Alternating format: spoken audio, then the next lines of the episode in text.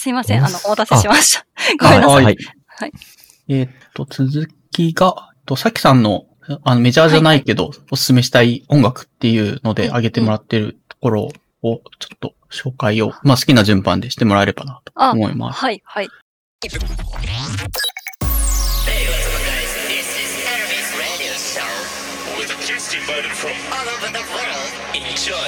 up,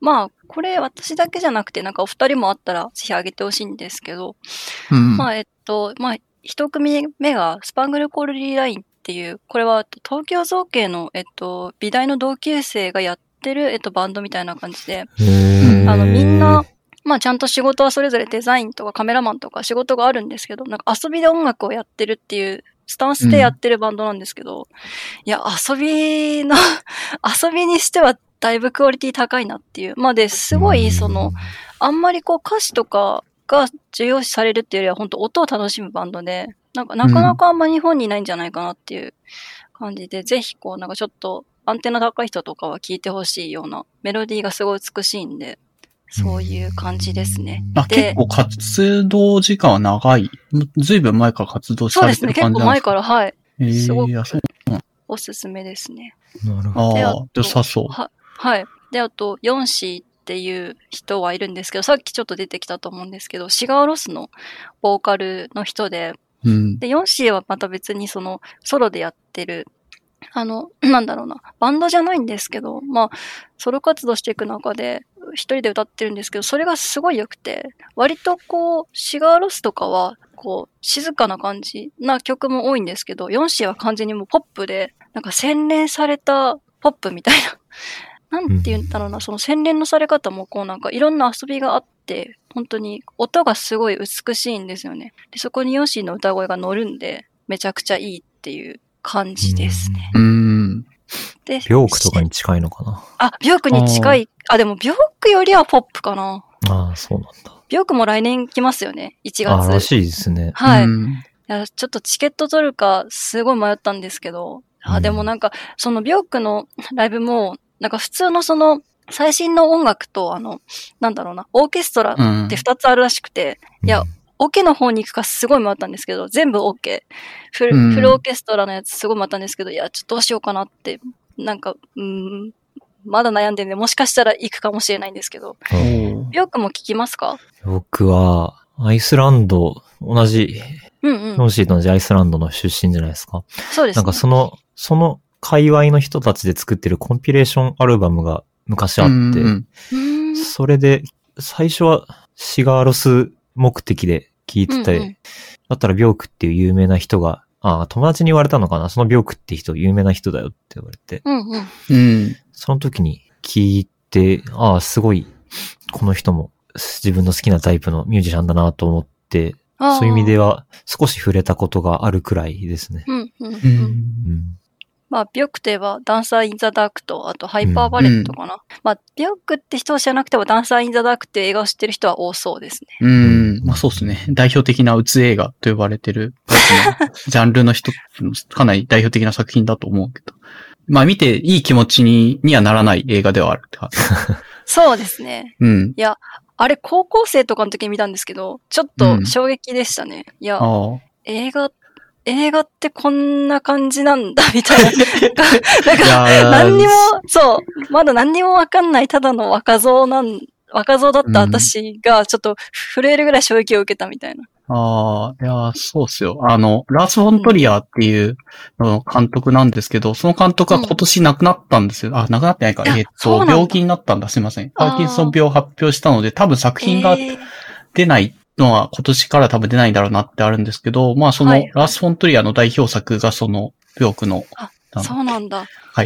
うん。やつですね。で、基本的にラースフォ、ラーサ・イザ・ダンクもそうだし、ラース・フォントリアーさんが作る作品は大体、あの、見て気持ちのいいものではないものばっかりと思あ。そうなんですね。はあー自分は大好きですね。ラス・フォントリア監督。ただ、見て気持ちが良くないっていう一点で、あんまり、その、あの、月々のサブスクサービスとかで動画って、あれ入ってくるかどうかって結構多分見たい人が多いかどうかによるんだと思うんですけど、ラス・フォントリアさんの監督って DVD までにはなってるんですけど、あの、うんうん。サブスクサービスに意外と採用されてなくてですね、それがちょっとはいはい。あの、自分的にはこう、いい作品というか、その、まあ、見て気持ちがいいわけではないけども、作品としては非常に出来がいいので、残して、文化として残してほしいという気持ちがあるんだけど、世の中的にあんまり受け入れられてないっていう点で、なんか乗ってこないので、これから若い人とかがそういうのに触れづらくなってるんだろうなという気がしてます。いや、だってダンサーインザダークなんて、え、これって最後言っちゃっても大丈夫ですか？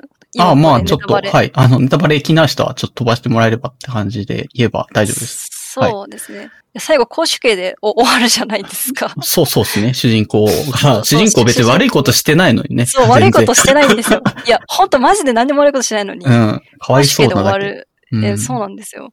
そうなんですよ。いや、本当に、ビョークのあの美しい声と、なんか、うんこう、妄想してる時のあのミュージカルうん、の、ちょっとこう、素晴らしさとかで、だいぶ緩和はされるんですけど、いやそれがなかったら、もう、ちょっと、ちょっと見れないかな、私はって思いましたね。ああ、そうそう。いや、まあそんな、で見て別になんかスカッとするとか救われ、救いがある作品ではない、な、ないい。いや、ない、救い全全然ない。くないです。はい。うん救いゼロです。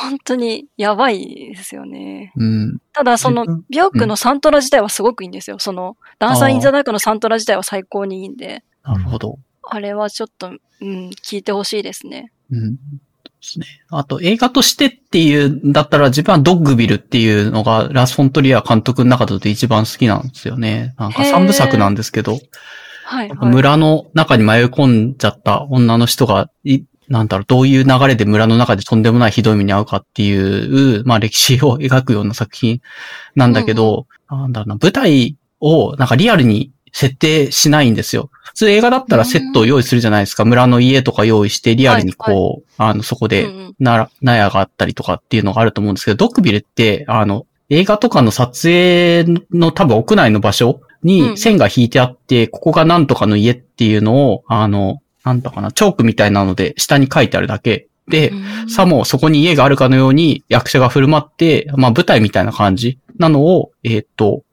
映画として撮ってるみたいなのがあるんですよね。最初なんでそんなことしてんのかなって思ったんですけど、あんまりにもリアルと近い、あの、そういうものがある場所で、こんなひどい惨劇の ストーリーを、あの、人に見せたら、ショックがでかいっていうのが、なんか意外とあるんじゃないのかなって。だから、ある程度、これは物語なんですよっていうのを、しっかりこう、あの、ね、舞台なんですよっていうのを誰から見てもわかるように表現してるのが、まだ、まだ手心が加わってるなっていうので、なんかドックビルの表現の一つとして、自分は評価してるんですけど、まあ話はひどいけど、まあ物語ってわかるから、このダメージは減らそうという頑張りがあったのかなっていう。なるほど。うん。だから、まあでもそれはそれで結構前衛芸術っぽいし、なんか、うんなるほどなっていうのがあって、おすすめです。で、ちなみに言うとドックビルはどの、あの、配信サービスでも見れないっていう。あ、へえ、そうなんですね。そうなんです。アマゾンプライムとかでももうなんか見れなくなってるし、なんかやっぱり嫌われてんだろうなって思うんですよね。あはいあ、わかりました。ちょっと見てみます。はい。ぜひぜひ、DVD とブルーレうんイあればって感じです。はい。はい。で、あ、なんだ、4、4C の話からなんかずれちゃったけども、まあ、あとは別に、なんかシアラは結構、まあそこそこ有名だけど、日本で有名じゃないだけで、アメリカだと結構ポップで成功してるんで、まあ、なんだろう、そういうこうポップな音楽好きな人は、まあおすすめですね。女性アーティストでちょっとポップなの求めてるって人は。まあ、ビヨンセとか、まあうんリアナとかにちょっと近いのかなっていう、系統としてはそっちなんで、よかったらっていう。ういやーか。はいなん。か、ゲーム音楽だとすごい有名というかみんな知ってるというか、いいねって言うけど、言うほど、なんだろうな、みんな知ってるわけじゃないとか、どんアンダーテイルの曲とかすごいゲーム音楽としていいのが多くて、それって実際どれぐらいみんながこういいねって言ってるのか分かってないなとかってあるんですけど、どうですかね？ああれ、もう確立してる感じですかね？あの、すごいいいねっていうのは。ゲーム界隈だけ。アンダーテール私実はやったことないんですよ。あ、そうなんだ。へえ。そうなんです。いや、アンダーテールみんなやってるの見て、いや、やりたいって思いつつ、それこそ本当今年、まあ去年からですけど、まあすごい、あの、ゲームが豊作だったんで、ちょっと、うん。やっぱビッグタイトルに手がね、どうしても伸びてたんで、いや、アンダーテールちょっとやりたいなって気持ちはありますね。面白かったですか？あ、はい。面白かったです。これは、なんだろう、ネタバレはなんかしない方がいいなっていう感じであるけど、ちゃんと一回通っとくと、あの、うんうん。なんですかね、音楽もいいし、そのゲームとしての提示してるテーマみたいなのも良かったんで、これはうんうん。うん人に勧めたくなるなっていうのはわかる気がえー、しました。で、自分が好きなのはそこの中で別に特に重要なキャラってわけではないけど、さ、あの、若干こう、痩せ我慢で俺はかっこいいんだぜみたいなキャラが敵として出てきて、その時のあの戦闘の曲がこれなんですけど、うん、なんかテンポもいいし、あれ、うんうん。おすすめではあるという感じですね。なるほど。リンクが切れてる。はい。いや、聞いています。てか、アンダーテールじゃちょっと、あやりたいな。いや、でもこれ以上、これ以上年末にゲームやったら、廃人になりそうな。いや、いや、やっても、やってもいいんですけどね。年末もう決まってるんですけど、ポケモンやってって感じです。ポケモンやって、ハーベステラやってて、まあその後は、あの、何も予定ないんで、まあ本当うに、ん。年始もかけてやるんだったら、やっぱアンダーテールやってって、うどんどんどんどん、まあ、積まれてはいくんですけど、いや、やりたいんですよ、ねまあそんなになんかうんうん何十時間、100時間以上やるゲームじゃ全然ないから、まあ、ああの、ねショートうんショートぐらいな気持ちでサクッとやって、一巡すれば、ああ、そういう話だったのねってわかると思うんで、一周でまあとりあえずはいいのかなとは思います。ああ、じゃあダウンロードしようかな。そうですね。ぜひぜひフィットボクシング、ほ北斗の剣もやりながら、はい、あの、アンダーテールもやります。はい。ぜひ、なんか、アンダーテイルの音楽自体が、あの、刺さるかどうかを、なんだろうな、さきさん的に評価というか、聞いてもらえるとはいはい嬉しいかなって気がしました。いや、ピコピコしてますか？しますよ。あ、すいません。ちょっとリンク切れちゃってたけど、はい。あ、のいや、全然全然。いや、ちょっと聞いてみると。いや、多分ピコピコしてれば絶対大丈夫だと思います。いや、すごい。いや、ていうか多分、ゲーム音楽で外れてないんだよな。スイッチから出てるハードで、ある程度知名度があるゲームで、あんまり音楽がひどいっていうの聞いたことないんで、絶対いいと思いますね。ああ、なるほど。で、このアンダーテイルの曲作った人が確かポケモンの今の最新作の多分、あの、ボス戦とかだったかななんか何曲か曲提供してるみたいなのがあるみたいなんで、あ、それ間違いなくいいですね。いいなっていうのがあるんだったら、かなり通じるところは、まあむしろここっちで名を上げて、そういうので依頼されてるはずなんで。めっちゃいい。いや、今作のポケモンすごい良かったんですよ。なんか、まだ多分、まあ、まあ、二人ともやってないからあれなんですけど、あ、でも一番最初から出てくるか。なんか、パルデアの大穴だけで多分わかりますよね。地図でもまだもう最初から見えてるんで。うんいや、あそこの音楽がすごいんで、もしちょっと進めたら聞いてみてください。あ、うんだから、わかりましアンダーテールもきっといいんじゃないかな。え、ちょっとやってみます。ちょっとスイッチを持ってきてダウンロード します。た。リアルタイムで。ありがとうございます。いや、進めていただいてありがとうございます。はい。ぜひ、これは、うん、うん。自分はなんか、あの、メジャーじゃないっていう、音ゲームやってる人はみんななんか、うん、いいよねって言ってくれるんだけど、あんまりこう、うん一般の人は、あの、から聞かないのかもなって思いながら、こう、偏ってるからこそのジャンルな、ジャンルというか、いい曲なのかもって思って、このカテゴリーに入れてみました。ゆうさんとかもどうですかねその上に書いてある人の、多分全部紹介してくれてないから、その例の人とかそれ以外の人と、さっき、お父さんが聴いてるってうん。言ってた曲とかもそう入るのかな？メジャーじゃないけど。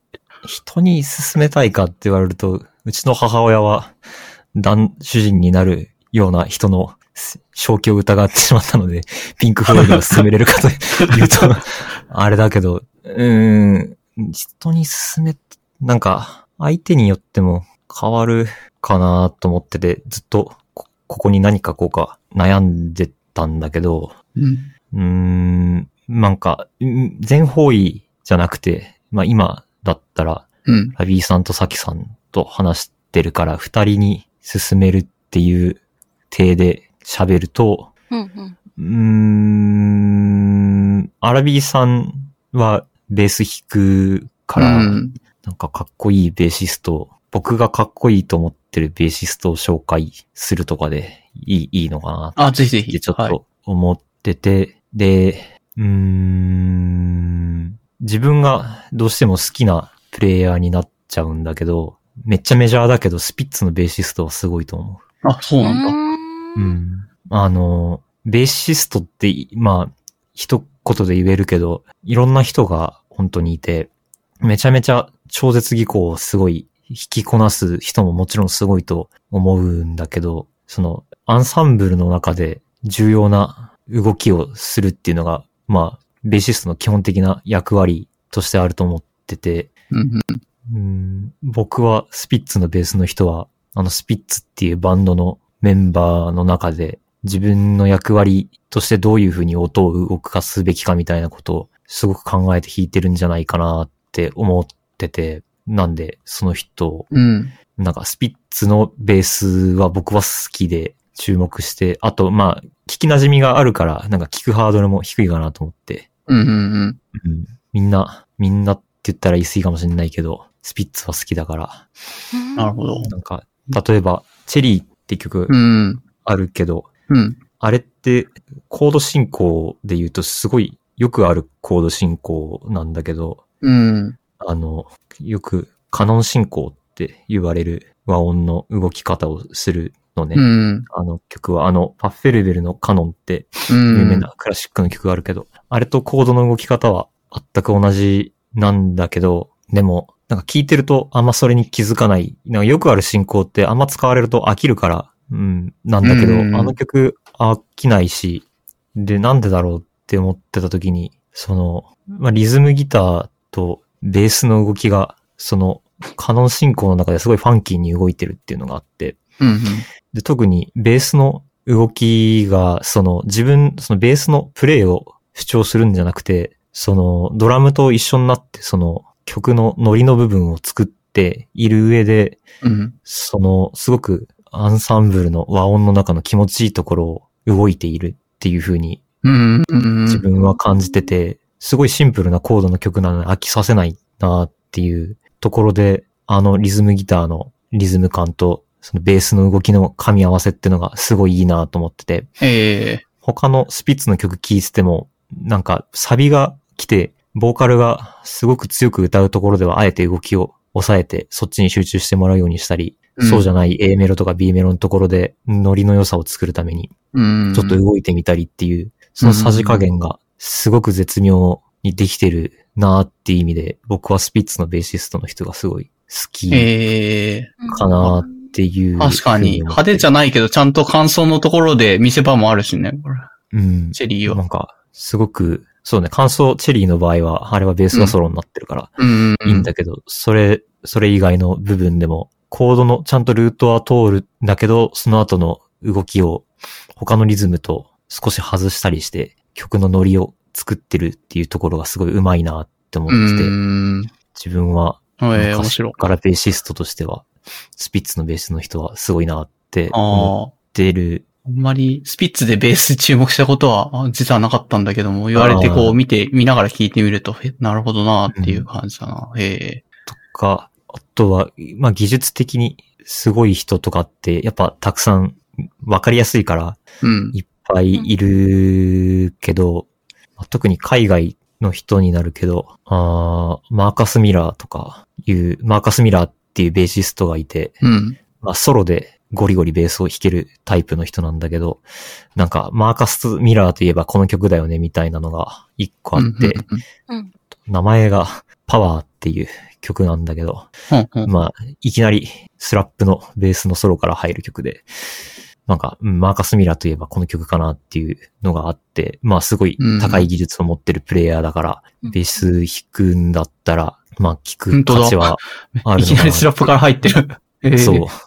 そう。なんか、マーカス・ミラーって言われたらその曲が、まあ、先に思い浮かぶのと、あとは僕が好きなプレイヤーだと、ウェザーリポートっていうジャズフュージョンの有名なバンドがうん。あるけど、そこのベースもう亡くなっちゃったけど、ジャコ・パストリアスっていうベーシストがいて、うん。その人は本当に、あの、当時の、なんかもうテテクニックといえばもう、ジャコ・パストリアスみたいな、ええ。本当にすごい細かい音符をめちゃめちゃ速いビートの曲に叩き込んできたりとか、うん、意表をついたプレイをできるとかっていうので、もともとウェザーリポート自体がなんか、ジャズフュージョンのドリームチームみたいなうん。メンバー、ハービー・ハンコックがいたりとか、ウェイン・ショーターがサックスでいたりとかってすごいバンドなんだけど、うんその中で他の楽器にも負けないぐらい主張できるっていう、その技量も含めてすごいなと思っってる。なんか、一番自分がわかりやすいかなと思うのは、あの、ヘビーウェザーっていうアルバムがあって、うん。その中にティーンタウンっていう曲があるんだけど、うん。やっぱ、まあ、アルバムの曲として聴いてももちろんいいし、彼らはやっぱジャズフュージョンのアーティストだから、ライブでのその即興の部分がすごくて、うん。うん。そういうあ、、これ即興なの？途中のとライブころとか。、あーあ、ライブ版とかはうん。基本的にジャズは最初にテーマを一回やったら、あとはその進行を使って、うん。まあ誰が何回目うんでソロに入るっていうのは決まってて、そのまま用意どんでやるから、ええうん、即興でやってるね。あとは、あーマーカス・ミラー、ジャコ・パストリアス、あとはアンソニー・ジャクソンとか。意外といっぱいいるな。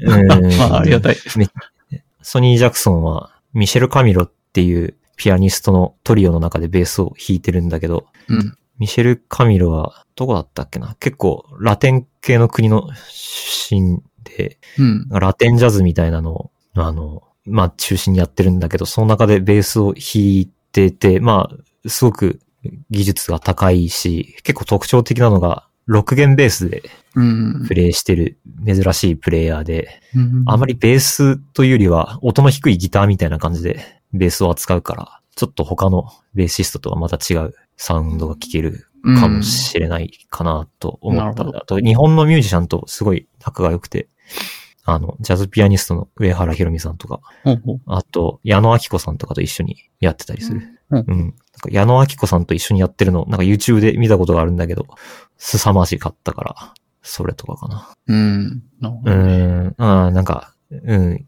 いいた、たくさんいるから、ちょっとこれ、これぐらいにしようか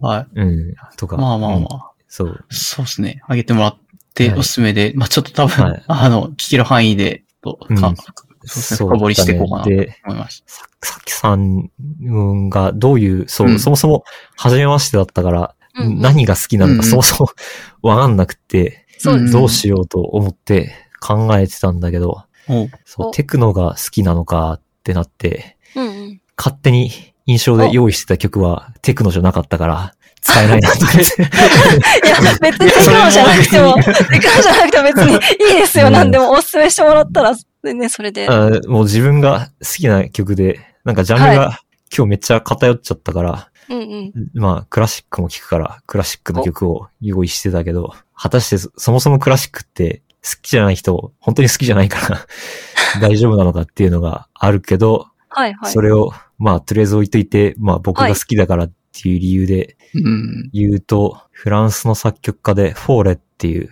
人がいいたん、まあもう亡くな、ずっと昔に亡くなってるはいはい。けど、その人のピアノ50奏曲の2番が僕はおすすめで、へー。で、あの、選ぶ時の基準として、まあ、うん。なんとなく、その、スペインの話も前回してたし、ヨーロッパとかそういううんところのものが好きなのかなっていうところで、僕は最初にいろんな卓の中からクラシックを選んだんだけど、うん。で、うん。で、その曲にした理由として、そもそもクラシック長いから嫌われるっていうのがあって、もうなんか、マーラーの交響曲とかで1時間半とかやられるともう自分でもうんざりするし、せめて30分以内に収めようって、まず思っうんて、30分同じ曲やられると飽きるから、うん。うん。まあ、中で構成が変わるようになってた方がいいって思ってて、その曲は、ピアノ50奏曲だから4楽章に分かれてて、ああ、4つの。曲になってうはいはい。ん。っていうのと、あまりにもそのクラシック、古典とかロマン派だと、うんうん。その、なんだろうな、古い調整感というか、い今の人たちって別に転調する音楽も平気に聴き慣れてるし、うんうんうん。コードにセブンスとか、すごい、あの、複雑な和音も聴き慣れてるから、そういう人がすごい古いクラシックの曲を聴くと、どうしても退屈に感じるんだけど、うんうん。フォーレくらいになってくると、もうその人は1800年の後半から1900年の前半ぐらいで、あ、へえ。結構近代うん。よ最近ですり、ね。そう、だから、ちょうどクラシックの要素はロマン派の雰囲気とかも残ってるんだけど、うんうんうん。でもその、あの、ちょうどその時に和声とかを放棄する作曲家、ドビュッシーとかいろんな人が出てき始めて、近代に音楽が偏り始めてる時代だから、古典的なクラシックの良さは残ってるんだけども、和音とかそういうところは近代に近いサウンドを持ってて飽きづらいかなっていうふうに思ってるし、通して聞くとすごい爽快感もある終わり方をするので、そのクラシック長い音楽賞を耐えて、ああ、やっとさっぱり終わったみたいな部分をまあ、ある意味凝縮して聴ける曲うんうんまあ、あと俺が好きっていう理由で、ありがとうござそれいます。かなって思いました。うんありがとうございます。いや、ちょっと思ったのは、この1924年とかそのヨーロッパの本当にその近代になるぐらいの芸術作品って面白いものが多くて、いや、ちょっとなんかあの、なんだろう、建築であったりとか、まあデザインとかもそうだけど、アールデコとか、まあなんかああいうその、ちょっとこう、なんていうのかな、その古典から、こう、現代に行く、その、うん、なんて言えばいいんだろう、うまく言えないけど、こう、モダニズムみたいなものがて洗練されてきてるいいところなんですよね。なんかそれがうんもしかしたらこう、デザインだけじゃなくて、その、なんだろうな、今回紹介してもらったように、そのピアノとか、こうそういうそのクラシックにももしかしたらああるのかなってちょっと思って、すごい聞くのが楽しみになりました。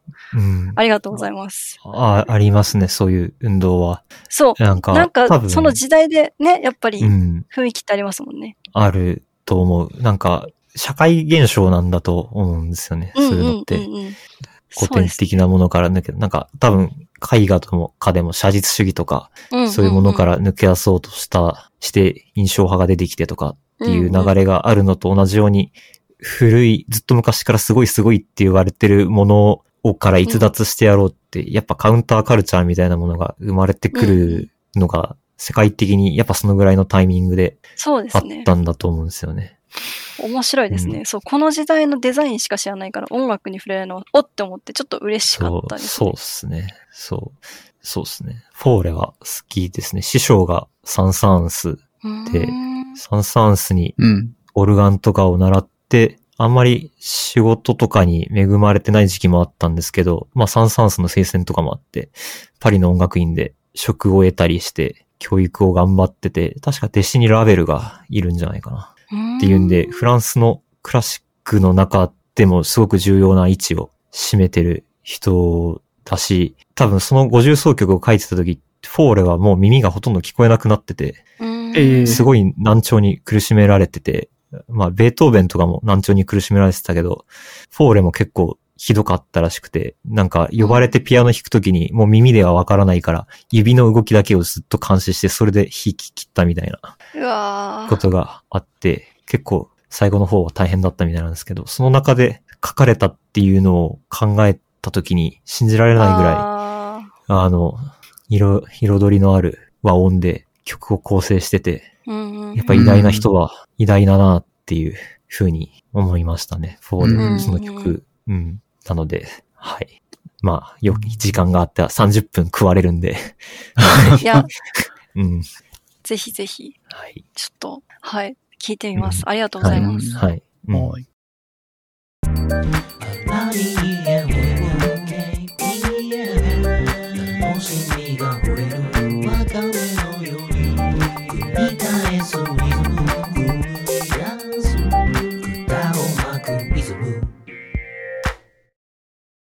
Q さんの書いてくれた、この芸術大学で学ぶ科目ってどんなものかっていうのと、その質問している背景で、えーっと、まあ、アラビーと Q さん自体は似たような学科を出身だからっていうので、あんまりその芸術大学自体でどんなことをされてたのかっていうのが、あの、想像がついてないっていうのはまさにその通り。で、前回もちょっと話していただいたけど、うんうん結構その、なんか辛い、辛い、辛かったですとかおすすめしませんみたいな話が多分確か多かったような気がしてて、そこまで。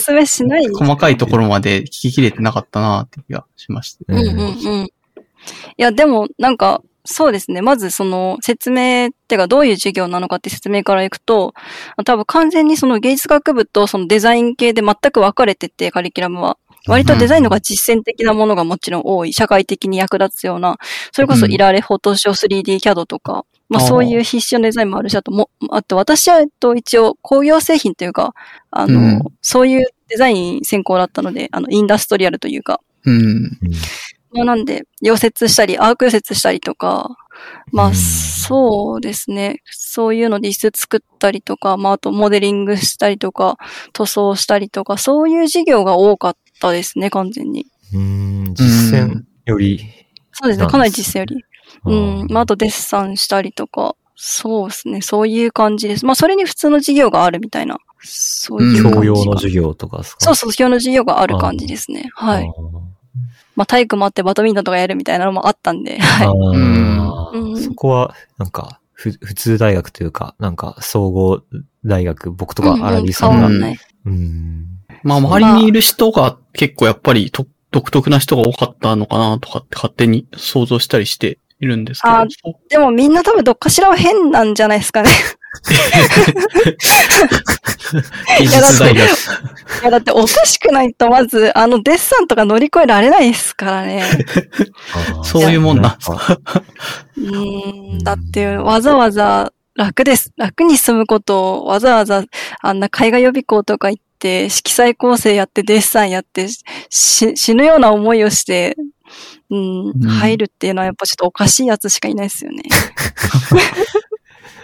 振り切振り切った人が、うん多い。のかなまあ、あとでも、最近、やっぱりその、ディレクションとかもやるようになって、うん。まあ、大学行ってよかったなってすごい思ったのは、やっぱ、なんだろうな、絵とかって資格がないんで、誰でもできるし、うん。まあ、別に誰でもデザインやっても別に、まあソフトさえあればできるって思うんですけど、うん。うん、やっぱりその、なんだろうな、国標、すごいデザインって自分がやったことを説明しなきゃいけないし、その自分の作品に対して説明しなきゃいけないし、うん、やっぱその、なんていうのかな、接触能力というか、その予算に対してこういうものでこういうものを作りますっていう接触能力っていうのは、多分大学で課題を数こなさないと多分、なんだろうな、身につかないものだし、うんあの、うんなんだろう、デザインに関してはクライアントから言われることの方が、あの、社会に行ってクライアントから言われることの方がもうものすごい厳しいことだし、なんかそれに耐えれる力っていうのはもしかしたら美大ならではなのかもしれないですね。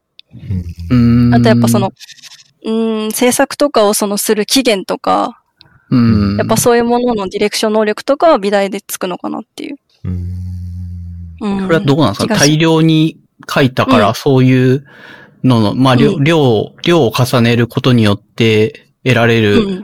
技術というか質に転化していくみたいなのがあると思うんですけど、それは、やっぱり大量なことを、あの時期に無理だって思いながら、結構うんうん。や,、やったっていうのが、社会に出てからも、あの、難しい納期とかにも対応できたりってことですか？そうああと、うん、だし、あとやっぱ、なんだろうな。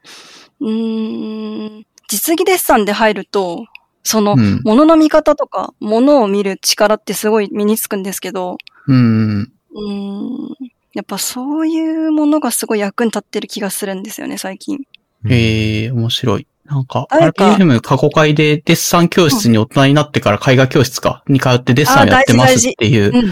のをしたときに、あれは物の見方とか、まあその、ただ物があってそれをそのまま、あの、外、外角というか外側だけ線で描くだけじゃなくて、光の当たり方とか他にもうちょっと違うものを配置することでそのものが目立つようになるんだとかっていう、そういうどういうふうにそのものを見せたいかとか、どういうふうに見えるとそのものが目立つかみたいなのも含めての、なんだ、アレンジ力みたいなものもなんか要求されてるみたいなことを言ってて、ああ、すごい深いものを見るっていうだけでも結構深い活動なんだなっていうのを話を聞いて思った記憶があるんですけど、うんうんうんまあ、さきさん自体もそれをあの、仕事でやるとより如実に何かものを、ただ絵を描いてくださいとか、なんかリンゴ描いてくださいって言われた時にリンゴだけそのままパンじゃなくて、ちゃんとこういう角度でこういう影が出てて、他にこういうものを置くことで目立つようになるっていうのを企業の人とかに説明しながらやるっていう力が、そのデッサンを昔やった時のあの話が随分生きてるなっていう感じなんですか？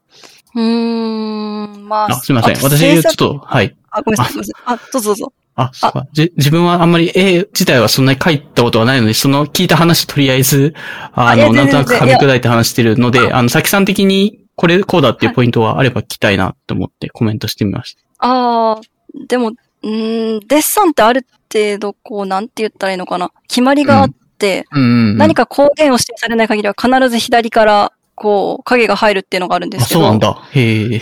だから、イラストとかで左から影が入ってない人を見ると、あ、この人は美大出てないんだなってすぐわかります。へえ、すげえとこだ。すごいな。なんか、構図が狂うんですよ。だから、いい絵描けたなって思った時は絶対左から影入ってるって思った方が良くて。まあ、光源の問題もあるんですけど、でも、うんあの、うーん、まあ、左が暗い絵画ってないですよね。あの、まあ、いろんな絵画どれ見ても、やっぱ左が明るいんですよ。うん。なるほど。うんやっぱそれはね、絶対なんですよね。そこが、やっぱこうできてないのはちょっと、で、やっぱそういう構図の良し悪しとかがわかんないとちょっと、うーんっていうのはあるんで、なんかまあそういうのもそうだし、そういうのも実践に役立つし、まあ今は結構割と、うん、物作ってるわけじゃなくて、私は紙面を作ってるんですけど、うんやっぱそ、の、一枚の紙面に入った時に、やっぱこう構図とかすごい大事なんで、それはすごい役に立ってる気がしますう。うんん。ね。なるほどな。いや、難しいなっていう。なんか数学とかは結構多分誰がやっても同じ結果が再現性がすごいあったりするようなところがあ、あるような気がしてて、それはなんだろうな。あの、それのもメリットももちろんあるんですよ。人間が誰がやっても同じようにできるってことは結局手順さえ間違えなければ機械でもできるので、コンピューターとかにやらせてので、まあ分かりやすいっちゃ分かりやすいんですけど、構図の良し悪しとかその機械的にこうやれば正解っていうのが分かりにくいような部分だなって思ってるので、そういうなんだろうな、バランスみたいなものも含めて、ある程度なんか経験を積んだ人じゃないと見えてこない部分っていうのがあるんだろうなっていうのを、その構図の難しさって話で聞いてて思った感じであります。うんん。Q さんどうですかね、うんなんか、なんか理理系の多分同じような分野でやってて、なんかやっぱりアートの人たちと随分こうやってるものが違う、扱ってるものが違うんだなっていうのは感じたりとかっていうのはしますかね？こういう話。いや、もう、全く違うと思う。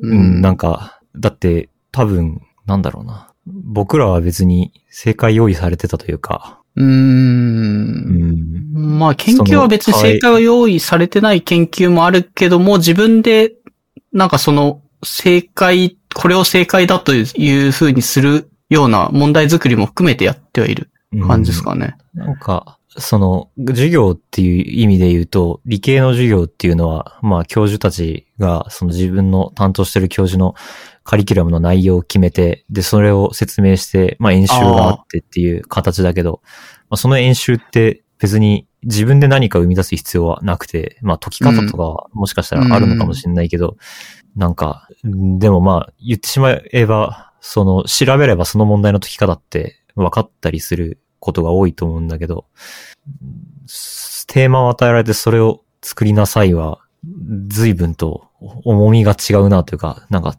うん、使う体力も能力も全く別のものを要求されるだろうなと思うし、うん。なんか毎回そういう自分からフルスクラッチで全部作らなきゃいけないようなことをずっとずっとやってるのは、確かにちょっと精神的に厳しいかもしれないなと思った。うん。確かうに。ん。逆にどうなんですかね？その基礎、基礎練みたいなのもいっぱいある。じゃあさっきのデッサンなんかは基礎練みたいなものに入ってるとなんあ、そうです。多分理系で言うと基礎研究に当たるんじゃないですかね。なんか本当基礎の部分じゃないけど、わかんない。でも理系のことわかんない。でも理系の人すごい尊敬してるんですよね。いや、てか理系いないとこの世は、あの、なんか、いや、本当うん。いや、終わっちゃうんで、なんか私は理系の人すごい尊敬してますけどね。なんか理系の人こそもっとなんか大事にされるべきなのに、なんか理系、うん。いや、理系すごいですよね。尊敬してます、本当に。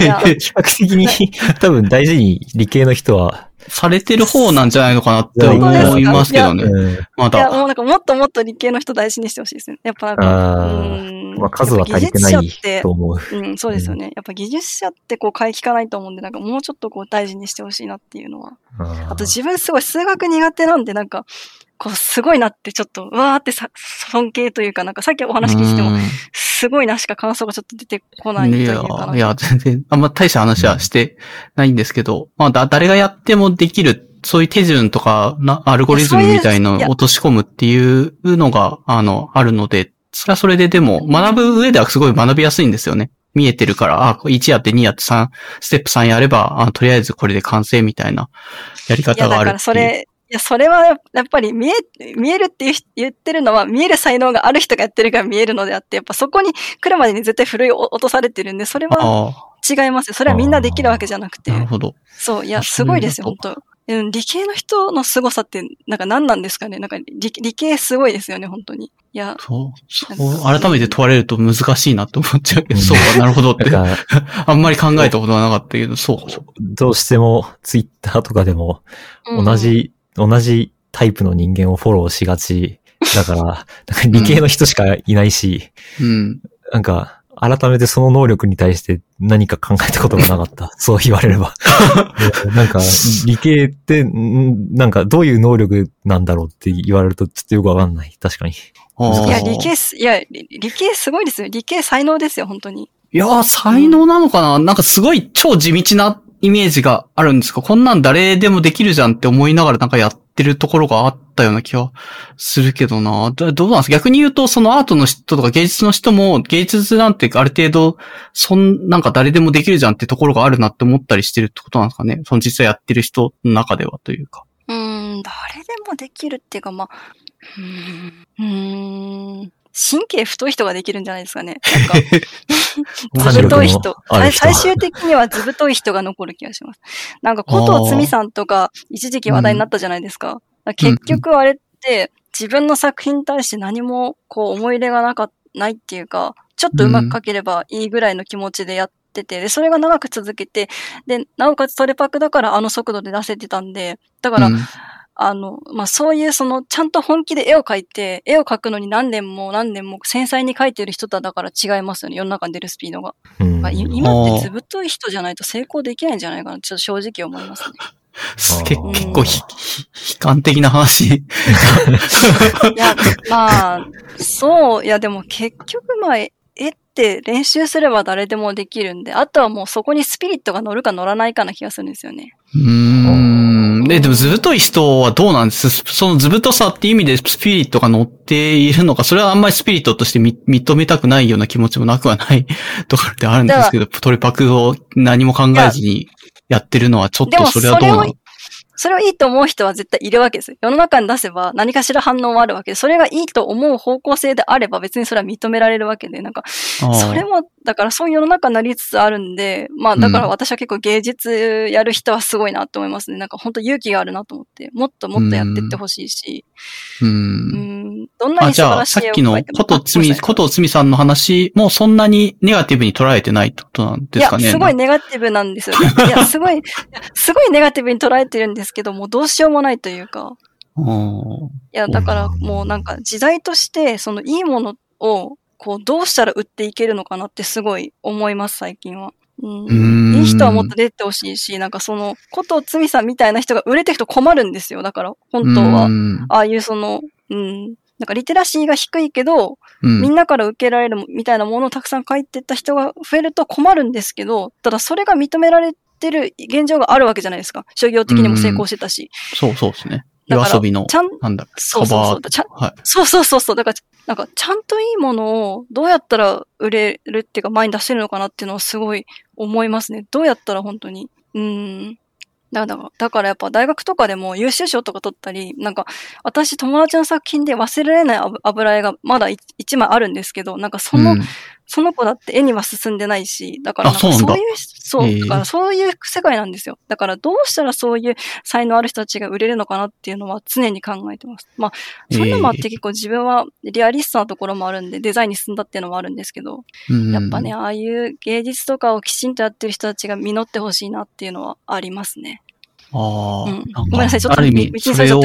あ、いえいえ、うん裏付けちゃうような話なのかもしれないけど、この前、なんだったかな。まあ別に、あの、100%の話でないと思うんですけども、そのさっきのソソーシャル的な人とのつながりなのか、その、えあの、現代アートの人が成功するために必要な要因っていうのは、えーっと、その人の絵としての才能なのか、それとも、人と人とのつながり、まあある程度、そのね、人々に受ける作品とかを描くとかっていうことかな。っていうソーシャル的な面で受けるかどうかっていう、なんか、に、二つのちょっと、あの、成分に分割して、多分、なんかモデルか何かでシミュレーションみたいなのを、まあ、研究の、としてやったっていうような話があって、その結論としては結局ソーシャル要素の方が、まあ、もちろん絵の上手さとか、そのアート作り終えるとかっていう技術面とかそういう仕事面っていう方の能力ももちろん必要なんだけど、なんだかんだ現代現代アートとかそういう評価が、これがいいよねって確立されてないものっていうのは、かなり、あの、ソーシャル要素で成功するっていうところは決まってる要要因の方が大きいっていうような、なんか、せ結果が出てるような論文があるみたいだという話をそうで聞いて。すよね。うん、うん、うん。まあ、まあ、しょうがないね。うんって感じですね。う うんん。まあ、だから、デザインとか、まあ本当にだからもしかしたら世の中に作品を発信したい人は芸術学部じゃなくてデザインの方がある程度、まあその制約はたくさんあるけどまだ幸せなのかもしれないですね。うん。なるほど。うんまあ必ずその自分の作品にはなるわけだから。うん。うん。まあ難しいですけどね、本当に。なんかもう、やっぱデザインとかものが溢れすぎてるんで、こっからどう差別化していくかっていうのはものすごい時代になるんじゃないかなちょっと予想してて怖いですけど。ああ、うんなるほどな。うんそうそういう意味でか。はいはい。そういう意味では、そうですね。なんか、アラビーさんがなんかブログで書いてましたけど、うん。なんだっけ？なんか、その、今後必要なのはなんか、あの、運じゃないかって書いてああ、ったじゃないそうそうそう。いや、ちょうどそう。書いてました。数日、うん一週間前ぐらいにそんなのを。うんとそれをちょっと自分も思い出しながら、今の話聞いてましたね。まあ正直こうそういうのありますよね。あ、でかくなっちゃった。もう一個ん。あ、今、小小ノートにちょっとかい貼ってはいああたんだけど、うん、これっすよね。の格差の時代来るんじゃないかっていう、ああひろ、ひろき大地さんっていう人がツイートで、なんだろうな、これまで古い、昔だと腕力とか体力で自分たち同士して強い人がその腕力が強いとか喧嘩が強いとかで食料を得るみたいなことを、うんうん。ある意味暴力がその格差を生み出すような社会に来てたんだけど、ある時にその暴力っていうのを貴族とか国、国家とかが独占するタイミングが来て秩序ができたと。で、その秩序ができた結果、じゃあ何がひ格差、人と人とに違いを生み出すかっていうと、じゃあそれは知識、知力なんじゃないのかっていうところで、えっ、と、まあ、ある程度ちょっと、あの、はしょりもあるけども、じゃあその次の時に、あの、今まさに結構その、最近の AI とか人工知能みたいな文脈、うんうんうん。で技術が出てきて、そっちで何が知力っていうのが言うほど、その人間の知力自体を機械ができるところも増えてきたよねっていうような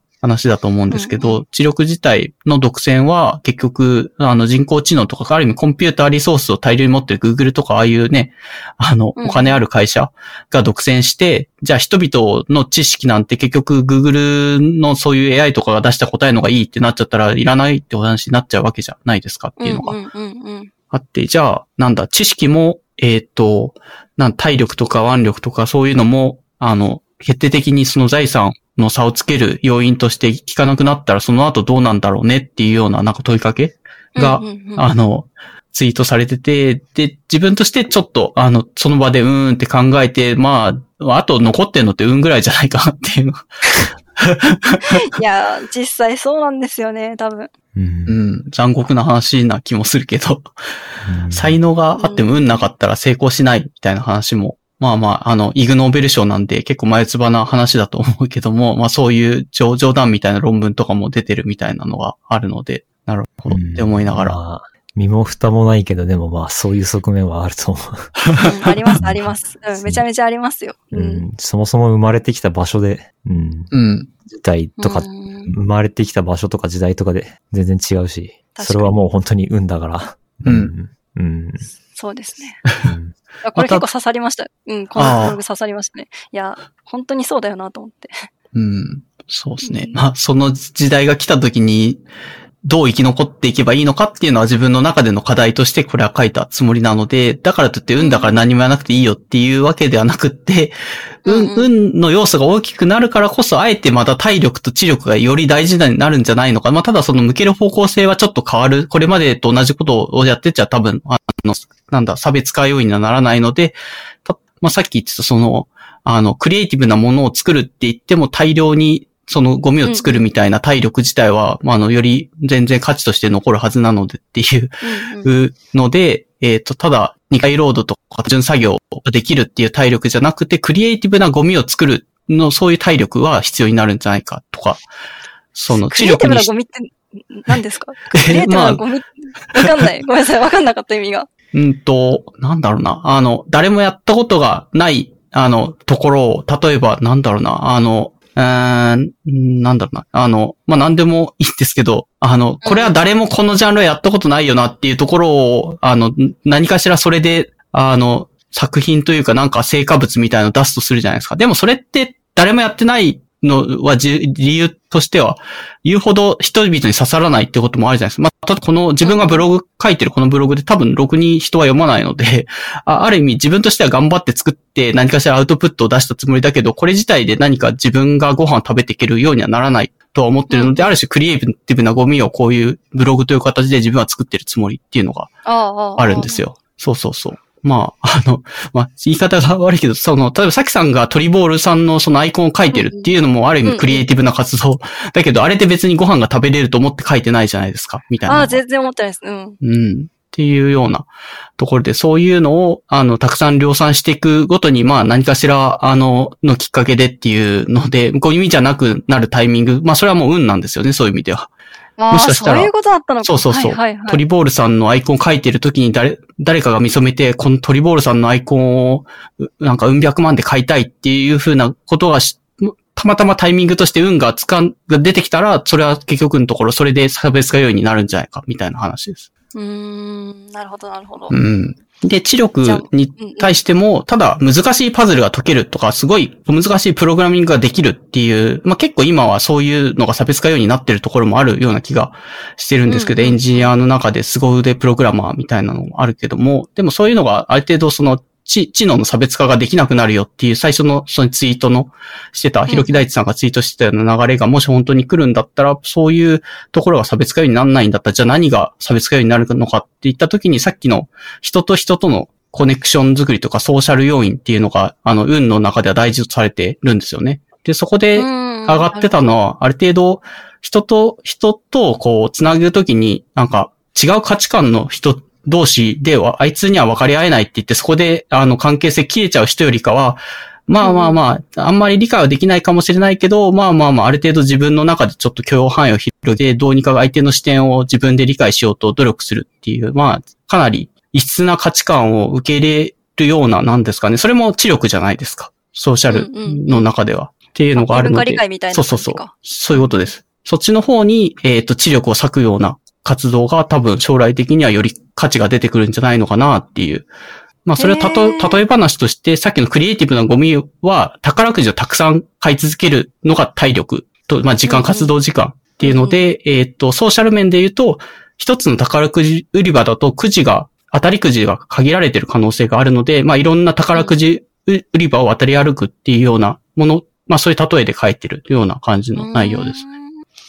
なるほど。へえ。はアラビーさんって本当に、なんか、ごめんなさい。あの、うんトトークテーマってちょっと振った理由なんですけど、アラビーでかくなんってこう、、はいい。や、こういう、なんか、なんだろうな。なんか、絶対その、理屈に合わないっていうか、こう、うん。あの、すあんま、こう、得にならないようなことが結構嫌いなタイプに思ってたんですよ。でも、なんと。なんか、うん一番最初の方の、えっと、アドベントカレンダーのブログかなんかで、なんか、電車うん違う方向、なんか、電車で違う方向に乗ってみるっていうブログを見て、うんこの人こういうこともやるんだと思って、なんか、アラビーさんとほんとつかめないというか、まあ、ただ一つ言えるのは、なんか、結構身近な、その女子とかで妥協しつつも、まあ、一番最後は、まあ、学年で一番可愛い女子とかかっさらっていくタイプなのかなっていう感じだったんですけどなんだそれ。なんだそれ。いや、こうなんか、いや、いや、違うんですよ。結構豆でモテるから、結構周りの女子がつくんですけど、最後は結構高根の学年近い女子とかをファってこう、かっさらっていく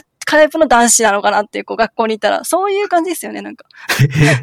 ええ Q さんのさっきの、そんな、なんですかね、声でっていう 話と近いかもしれないけど、あんまりそういう評価は自分もされたこともないからなっていうのあ、そう。全然ピンとこないけど、そうかっていう。まあ、まあ結構自分は、あの、なんだ、無駄なことも別に、それが得になるとは思わないけども、なんかの、大事なんだろうなと思ってやってる面はあるからなっていう。まあ合理的に行きたいなっていうのももちろんあるんですけど、合理的じゃない、うんうん合理的にやってるとどうしても洗練されすぎて結局、あの、広がんなくなっちゃうんでっていうのがあって、まあ、ああいうブログ書いたり、まあこういうね、あの、多分誰、誰、たまたまさっきさんが言うっていうの今日初めて、あの、聞いて分かったけど、このね、ブログも別にツイッターでツイートして誰も多分これ読まないんだろうなと思って流してたやつだから、まあ触れてもらってちょっと嬉しいなという気持ちで聞いてました。はいああ、いや、結構、ちょっとずつ読んでますね。ただ、そう、なんかね、アラビーさんの勝手なイメージなんですけど、なんかでっかい水槽があっ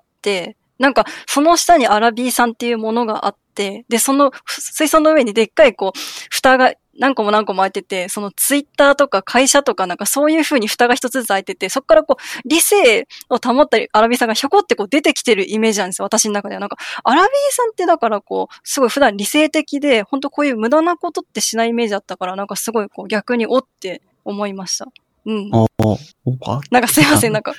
うん。き Q さん的にもどうですかねなんかそんなうんところはあるかな、まあ自分も別に合理的にやろうとはしている節が全然あるから、まあよくある理系の人っていう、あのうん評価はされても、うまあそうですそういうよ。感じ。うんあーでも、非合理を合理的に取り入れていこうと思ってるってう。いうんことなのまあそうだね。かなと思って。うん。だってそうそう、そう。特殊化すると、その特殊なものに価値がなくなったら終わりになるから、うん。それ以外のものを吸収して置けば生存の確率が上がるっていうので、自分の尖ってる以外の部分も取り入れていこうという風にしてる、ある種の生存戦略なのかなとうんうん。思って、そうそうそう。そうあのそうそう。ツイッターのプロフィールのワクワクすることを自由に好き放題にやってるのがアラビーさんだなとお 思ってた。うん。そうそう。自分自身でやりたいと思わないと、やっぱりやってもあんまり実りがないからね、ワクワクするっていうのは大事なんですよね、うんっていうのはあります。大事です、大事です。うん。そう。だから、うん、合理的に非合理を 取り入れるっていう人なんだと思う。うん。そうそうそう。んだから逆に言うと、なんだろうな、純粋になんか発狂してるように見える。例えばし、島田さんとか、その島田とかは走っててもなんで走ってんのかわかんないような、なんだろうね。なんか結構理解ができない、合理的じゃないところでなんかやってる活動とかもあるじゃないですか、彼は。そういう。確かに。まああいう、なんか純粋な狂気みたいなのを見せられると、おおって思う、思うというか、なんか、なかなかいい狂気をお持ちですね、という気持ちが嬉しい。いや、でも私今すごい笑ったけど、自分も狂気的な、割と多分島田さん側の人間なんだよな。全然笑ってられないんだよ。でもさっきの例だけど、芸大に行く人はある程度尖ってて、その、尖ってることの表現として、まあ、狂ってるっていう言葉がうん。ある意味あって、そういう意味では、じ自分で自分の評価をそうしてる部分はあるから、うんさきさんも確かにく狂ってるパーソン側よりなのかもしれない。いや、いや、完全に狂ってますよ。いや、あ私は本当多分狂ってますね。はい。う んだいぶツイッターでごまかしてるけど、多分結構狂気は滲み出てると思うんですよ。いや、でも大事になってくるんだと思う。その前のずいぶん昔のブログにも書いたけど、結構狂,、うん狂気がよりなんか大事になる時代がどんどん近来てくるんだろうなって、こう4年前ぐらいに書いて、やっぱ加速化してるような気がするんですよね。なるほど。だから、両方いるから合理的な、しすぎる人は非合理を取り入れてって生存確率を上げなきゃいけないし、非合理の人はそもそも社会性を持たないと社会の中で生きていけないから、合合理性をあ、あ、でもそうです、そうです。取り入れていくっていうそうですね、確かに。ので、なんか、結局生きていこうとすると、どっちの戦略も両方取れないと困るから、うん両方うんうんなんか、両方の極北が同じ方向に向かって歩み寄っていってるっていうことなんだと思う。なんかうん、やっぱ端っこに振りすぎてると生存できない。確。かにあ、すごいまとめですね。本当ですね。うんすごい。話してきたことを全部、こう、スカッとまとめてくださる。すごい。ありがとうございます。そ、そんな気がする確か。に。確かうんに確かに。はい。うん。いいのかな？ぎ あの芸芸術大学の話をしたら気づいた狂気の話になってたんで。やっぱね、私多分、もうなんかデストロイなんですよ。ほんとごめんなさい、本当に。アラビーヘムデストロイ。だからさ、アラビーさんも疲れるしさ、あの、Q さんも疲れますよね。ごめんなさい、本当に。い、別に面白いですよ。なんかやす すいません。そうん。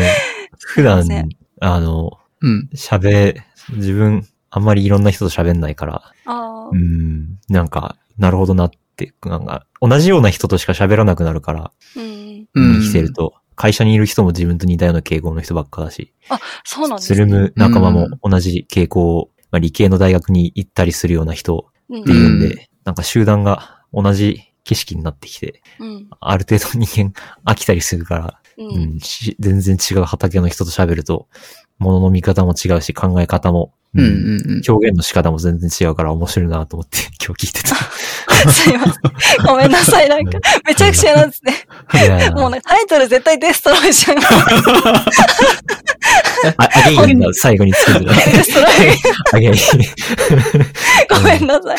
ごめんなさい。本当にさき、さきさんはどうなんですかね？狂ってるっていうのは別に表に出してないからそんなになんか実に見えてるわけじゃないんですけど、なんかどういう面で自分はちょっとやばいなって思うところはあるんですかね芸時代の人はありますよねっていうのも結構興味深いんですけどね。そんな純粋培養の狂気みたいなのはどう、どういう風に育つんだろうみたいなのもあるしっていう。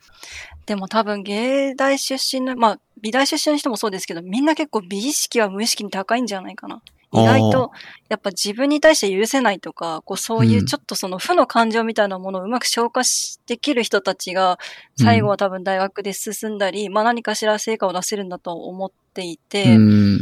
やっぱりそういうところって大事なんですよね。だから私、自分が狂気だなって思うのは、やっぱ、なんだろうな、こう、ちょっとでも汚いなって思うと、それを極めようとして、まあ、それが出てるのが多分ツイッターでよく見えるのがお菓子作りだと思うんですけど、私、チョコレート、最近は毎年作ってるんですけど、バレンタインで。なんかうんちょっと前まであんまりこう、普通の生チョコだったんですけど、なんかある日その生チョコが綺麗に見えなくなって、あ、これなんか作っててもしょうがないなと思って、どうしたら綺麗になるんだろうと思って、そっからもういろんなことを調べて調べて、で YouTube とか、まあ最近はほんと YouTube とかですごい綺麗に、まあチョコレートボンボンみたいに作ってる人がいて、これがいいって思ったら、もうそのためにもうお金も問わず、時間も問わず、それができるまでひたすら繰り返すみたいな。で、それで毎年バレンタインでそれを作るっていうのが楽しみ。まあ、ある意味最高の楽しみにはなったんですけど、やっぱ、うんちょっとおかしいなから、そこまでやっちゃう自分の狂気って結構あるなと思って、あーこだわっちゃうんそですよ。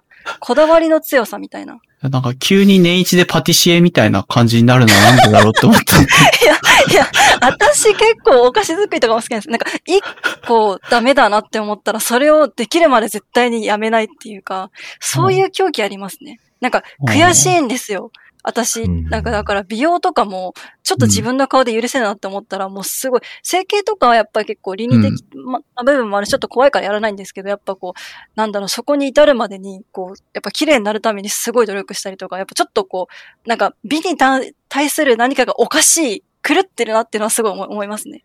だから汚いものが許せないみたいな。ここにどんなコストをかけることも、ある程度そうそう、厭わないいとわない。覚そう、時。間もコストもいとわない。そうなんです。そういう狂気なんですよね。うんうんなるほどな。いや、全然、その、去年か一昨年かな。多分、その生チョコ作ったことないから作ってみようって言って自分も作ったんだけど、全然その、その、は、そういう流れに自分の中ではなんなかったなって、ああ、生チョコできた、まあまあ美味しいねって言って、そう、そう、いや、本当に、もうそれで自分の中では、よし、タスク OK っていう感じでチェック印がついて、で逆逆になんか作ったこと自体結構満足しちゃって、な冷凍庫とかで保存してたけど、保存が結局しきれないぐらいまでなんか置きっぱなしにして、なんか最終的に捨てちゃったような気がするから、なんかそう、そういう、なんだろうな、すごい美しいものを作って、あれはちゃんと食べきってるんですよね。食べきったりとか人にあげたりしてるんですよ、ね。人に、そう、めちゃめちゃ人にあげてて、はい。そうなんですよ。そうそう。っていう、なんだろうね。なんか、そこまで突き詰めて生チョコと向かい合ったことがな、なくて、とりあえず、ああ、まあ、食べれるやつはとりあえず作れるんだなっていうので満足した覚えがあるから、人によってその同じ活動をしてても全然、なんか行き着くところがやっぱ狂狂気がないとそこまで行き着けないんだいや、なってそう、いや、だから、いや、すごい狂気だなと思いました。私、本当チョコレートを極めたいと思ってから自分、本当何万かけたんだってぐらい。だって、私、来年のチョコレートは、うんもう本当になんか、もう自分でテーマも全部決まってるし、で去年に至ってはラベルまで印刷して、箱も業務用の買い揃えたうんうんし、もう。本当に、いや、去年のチョコレート結構いいなと思ったんですけど、やっぱりまだ、まだダメで、もっと上を目指したいと思って、で、今年はもうテーマから決めて、で、チョコレートも、なんか、だから、ね、狂ってるでしょ。狂ってると思いませんか？こういう狂気ですよね。あの、いや、お、お金取れるんじゃないかなと思って、なんか、いやいやいや。それは、お店で売ってるのと完全に同じなんだけど、さ、さ、さっきってか、さきチョコレートって書いてあって、いつ開業したんだろうって。いやいやビビジネスになるんじゃないいや、ビジネス、うん。でもそこでビジネスにしないのがお面白いんですよ。やっぱビジネスはコストとか現実のものがたくさんあるんで、うんのやっぱそういうところを考えないでやれる趣味の大事さみたいな。なやっぱ趣味大事ですね。今年のシュトーレンもすごく、あの、本当に手間暇かけてやったんですけど、美味しかったし。なんか画像上げていらっ。しゃったんで見たんだけど、なんか僕がパン屋さんで見た売り物と変わらなくて。同じ、そう。売り物と完全に同じものが売れる。これ、ご、ご、ご家庭でこれ作れるんだって思っちゃったけど、そ、その背景に今みたいな凄まじい狂気があること知らなくて、ご誤解してた。うん。すすごかった。すすいません、本当に。いや、なんか、いや。うん、や、やっぱ、ううんん。だから、極めたくなっちゃうんですよ。本当に私多分そうで、標準だと思いますね。すごいっすね。でもやっぱ。いや、でもそうなんだよ。でもこう、こういうのが大事なんだろうなとは 思ってて。いや、いや、でも、うこんな強人ばっかり生み出されても困る。その払え、払える、自分が払える労力とかコストと割に合わなすぎるから、こういう活動ってっていうのがあって、うんまあ、ただでもそれだけだと結局やっぱり狭くなっちゃうからっていうので、なんだろうな、うんその、今だとその年末にその普段やらないことが、あの、あまり、なんだろうね、それが直接的に何か、あの、必要なわけじゃないけど、生活に特にいらないなって思うもんだけども、そういうのを取り入れることで、どうにかこう精神的な豊かさみたいのを得ようというはい活動。を意識的に、まあやる習慣として今週、来先週、今週とかやってるっていうのが自分としてはあるんですよね。うんうんうん。ね、Q ちゃんも、だってこの前走った時に、まあ見せたけど、なんか爪にね、ジェルネイル僕が塗塗ったんだって言ったら、一瞬ちょっとびっくりしてたよ。うん。いや、なんか、アラ、アラビーさん像から最も遠いものぐらいのことやってたから、びっくりした。え？って、え、爪綺麗じゃんってなって。それ綺麗なんか、なんか茶茶色だっけ？ベージュみたいな色で綺麗に塗ってコーティングしてて。へえ。あ、本当にジェルネイルをじゃあ爪につけたってことなんですね。うん、まあ今ついてます、そういう意味だと。そうなんだ。え、すごいですね、それは。そうですね。へえ。だからまあ、それはうんなんか合理性性を突き詰めちゃうというのをどうにか抗いたいなというので、ちょっと。意識的になるほどなるほど。うんうんうん。なんだろうな。本当はそう、狂気自体は大大事だってのはわかるけど、無意識で勝手に合理とか割に合わないなっていうので、そろばん弾いてやっちゃってることの方が自分はほとんどだから、うんうんうん。あえて外していかないとな、なんか広がりもないからなっていうののうちでやってる活動っていう感じですね。まあでも、あの、やった結果やっぱり、あの、その意外と、なんだろうな、あの、爪をこうジェルネイルすると、かなりコーティング質の実用性も見えてくるというか、ちゃんとこれ、あの、理に合ってるなっていうところもありあるし、あと、まあうんうんうん気持ち的な面で、なんかパッと見た時にツヤツヤしてるっていうのは見た目的にも気分がいいなっていうのもすごい分かったしっていうので、やってみないと見えてこないものはあったので、うん、うんまあまあ、パッと見、その、まあ、エセ狂気かもしれないけども、そういうのを取り入れていく活動は やってますっていう感じですね、うん自分。なるほどね。そういうことだったんですね。へえ。そうっす。だからなんかこう、本当にアラビーさんのイメージと違うっていうか、やっぱ無駄なことをしないっていうのがアラビーさんなのかなってすごいずっと思ってたんで。いや、まあやっぱでもそういう人って必必要なんですよ。いや、やっぱそういう人がいないと、やっぱ強人ばっかりの世の中では狂気な世の中になってしまうので、やっぱりこう、そういうさ、ある程度整頓してくれる方がいないと、やっぱダメなんですよね。いやー、うんいやでも、そ、その人の役割は多分自分のなんか感じだと減ってくんだろうなって思ってるから、かなり、あの、その、狂気が大事になるぞっていうのを自分に、自分自身に言い聞かせる意味でブログをこう書いたりしてるっていう面があったりするんですよねってい。や、強人増えないでほしいわ、これ以上。なんか自分のこと私 自分めんどくさいと思ってるんで、本当にね、こんな人間ばっかりになったら世の中大変なことになっちゃう。やめてほしい。私はもう常に祈っておきますけど、あの逆行するように。いや、まともな人ばっかり増えてほしいですね。うん。いやそうか。ね。だからそういう意味だと結構その、なんかーうんうん。学学生時代とかもまだまあまあまあ、そこそこ狂気を装ってはいるけど、まともな人の方がまあ多いので、なんか、こうね、やっぱり広い、広い世界に出てね、さきさんとか島田みたいになんか、ピュアな狂気を見せられるとなかなかこう、いいなという気持ちになるってところが、自分は見ててありますね。うんうん。うん。Q さんはどうですかねそういう、Q さん的な、なんだろう、バランスとかはどう取ってるのかなっていうのもあって。二人の話聞いてたら、なんか僕は中央にいる気がする。うん、なんか、そそなにうんいう人、も大事です。そんなに めちゃめちゃ合理性を気にする方でもないし、うんうん。かといって、なんかあまりにも非合理すぎることもやらないし、うん。うん、自分の好きなところで、自分が心地よく生活できる程度の非合理と合理性のバランスをとって生きてるから、そんなに、うん、なんか、ま、真ん中ぐらいの 人なのも、まあ、どっちにも寄ってないかもれしれない。ない。うん。うん。そう、それで、将来的にはどっちに寄ってきたいとか、自分はこっちの方が多めだからとかってわわけではなくて、まあ偏ってないから、まあまあ今のままでっていう感じなのかな、そういう。うん。うん。なんか、そこが、そういう生き方してる自分に満足もしてるし、うん。うんうん。あんまり変え、変える必要があるって思ったら、などっちかに振り、振ろうと思って努力するんだろうし、うん。思わなければそのまま生きていくんだろうしで、うん将来的にどうなるかは、多分その時置かれた環境とかによって、うん。うん、自分を少しずつアレンジして生きていくんだと、今、今までもそうだったし、う。うんうんうんその環境に適応できるようにししていいくんだと思う。うん。うんなんか、どっちに寄りたいとかじゃなくて、うんう。ん、そその場で自分が、その時のタイミング、環境、条件見て、自分がやりたいことかつ、まあ、自分がやりたいことって非合理なことも多いかもしれないし、うん。かつ合理性で、その生きていくためにお金稼ぐとかっていう意味で合理的なのとのその妥協点を取る決断をして生きていくんだと思う。うん。どまあどっちかに偏るとかじゃない。ままっとう、まっとう。いや、その通り、その通り。だまあ自分別にそうそう。いや、自分別にそういう面ももちろんあるから、わかる、わかりやすいなとは思います。別にそれがいや良いいっていうわけではなくたくさんいないと困りますよ、世の中。本当にいや、振り切れた人ばっかりだと。だから本当は強靭1、まともな人8、中庸2ぐらいで、なんか腸内細菌ぐらいでいてくれていいんですよ。ああ。先端は悪玉日和みたいな。だから多分強靭が悪玉で、まあ、うん。善、まあ善玉日和とかで、うん、じゃないと。やっぱ世の中も狂っちゃじう。世の中の、でも需要としては、その強靭寄りの人が生み出す何かみたいなのに対する需要が上がってくんじゃないかなと思ったりしてるんですよね。ずいぶん前というか、数年前ぐらいから。まあ、でも、でも強靭結構基本弱いですからね。やっぱそこでポキンって折れちゃう人もいるだろうし、まあだから、うん。そうですね。難しいけど。まあ確かに。強い強靭が必要。強い教師。スーパー悪玉菌みたいな。やばい。私ちょっと生き残っていけるかもしれないです。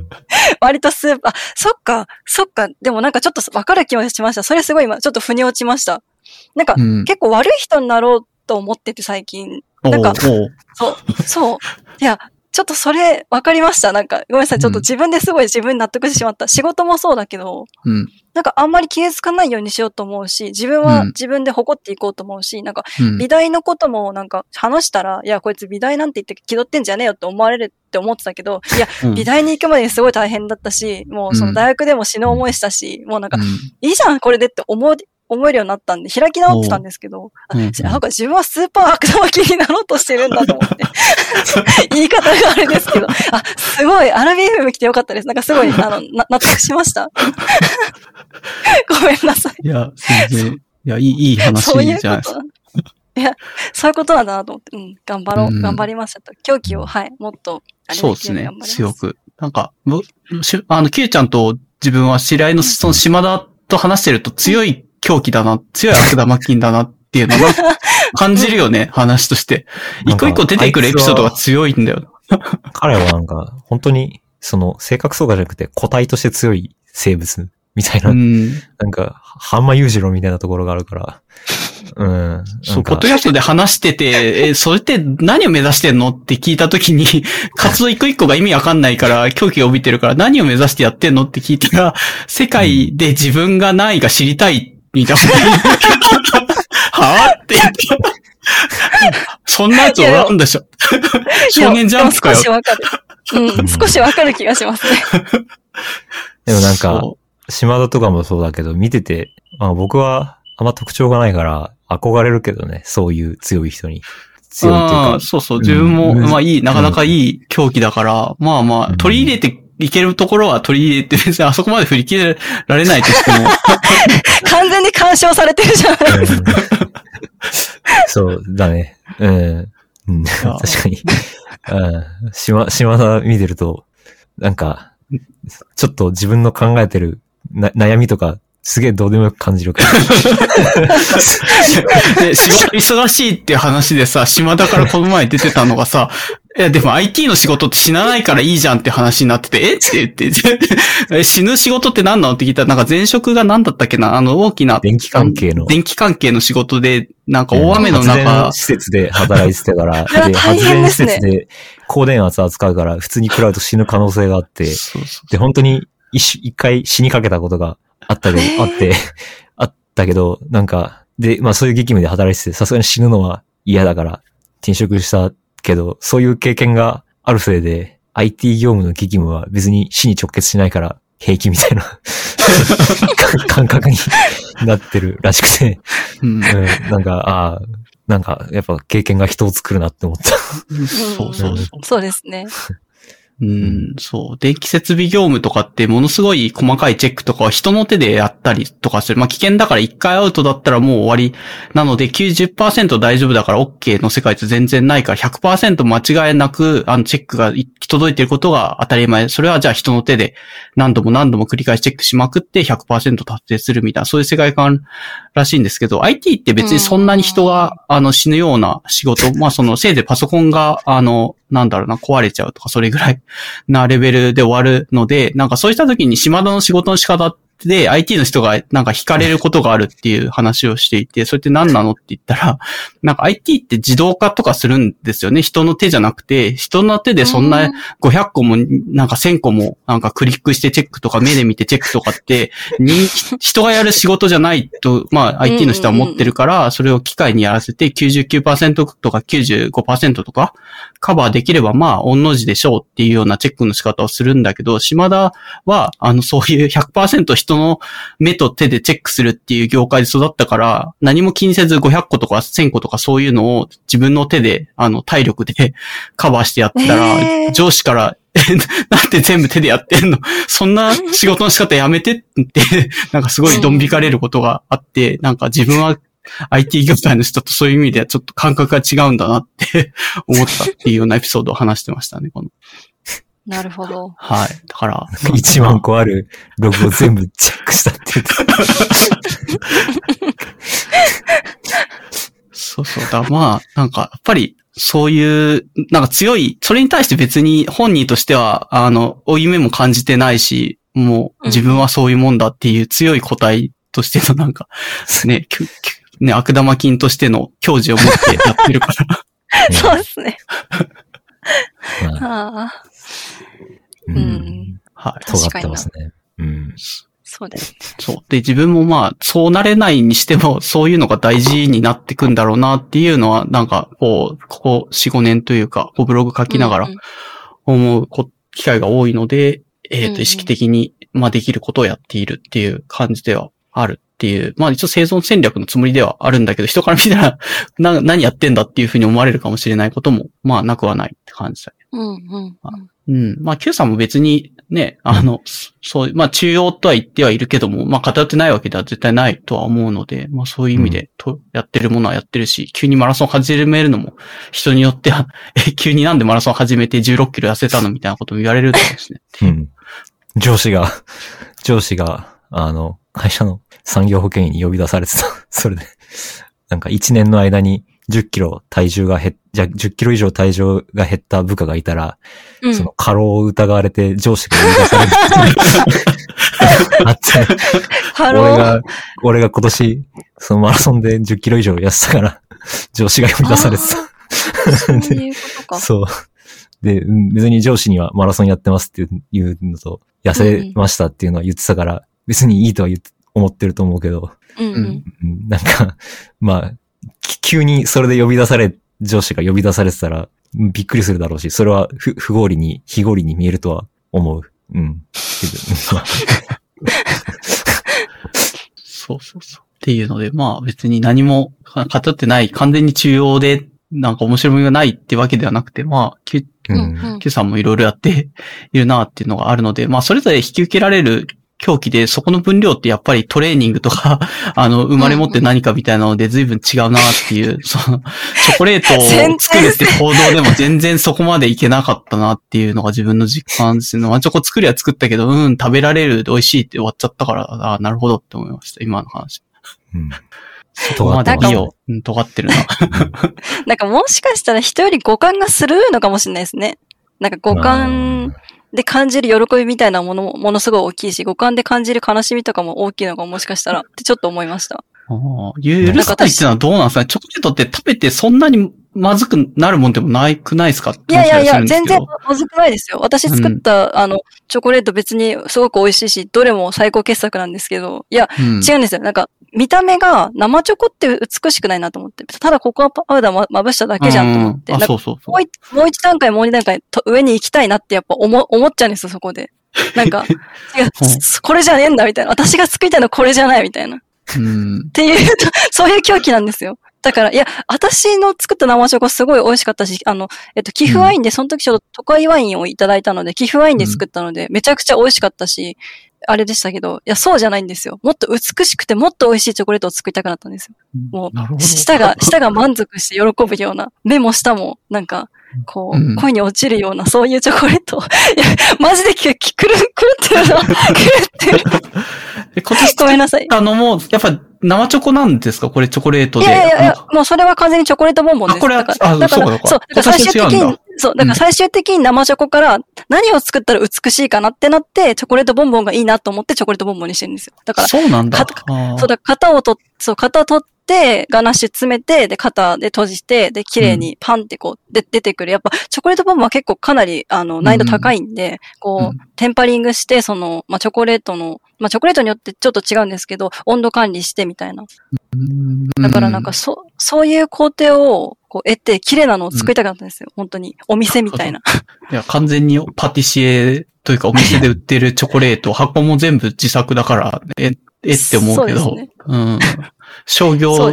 じゃない、ないんだよな、これって。ないんですよ。いや、本当に。なんか、いや、なんか、だからその材料とかもその辺で買わないで、バローナっていうそのフランスの高級チョコレートメーカーから輸入輸入っていうか、あの、買い付けして作るようにしてるんで。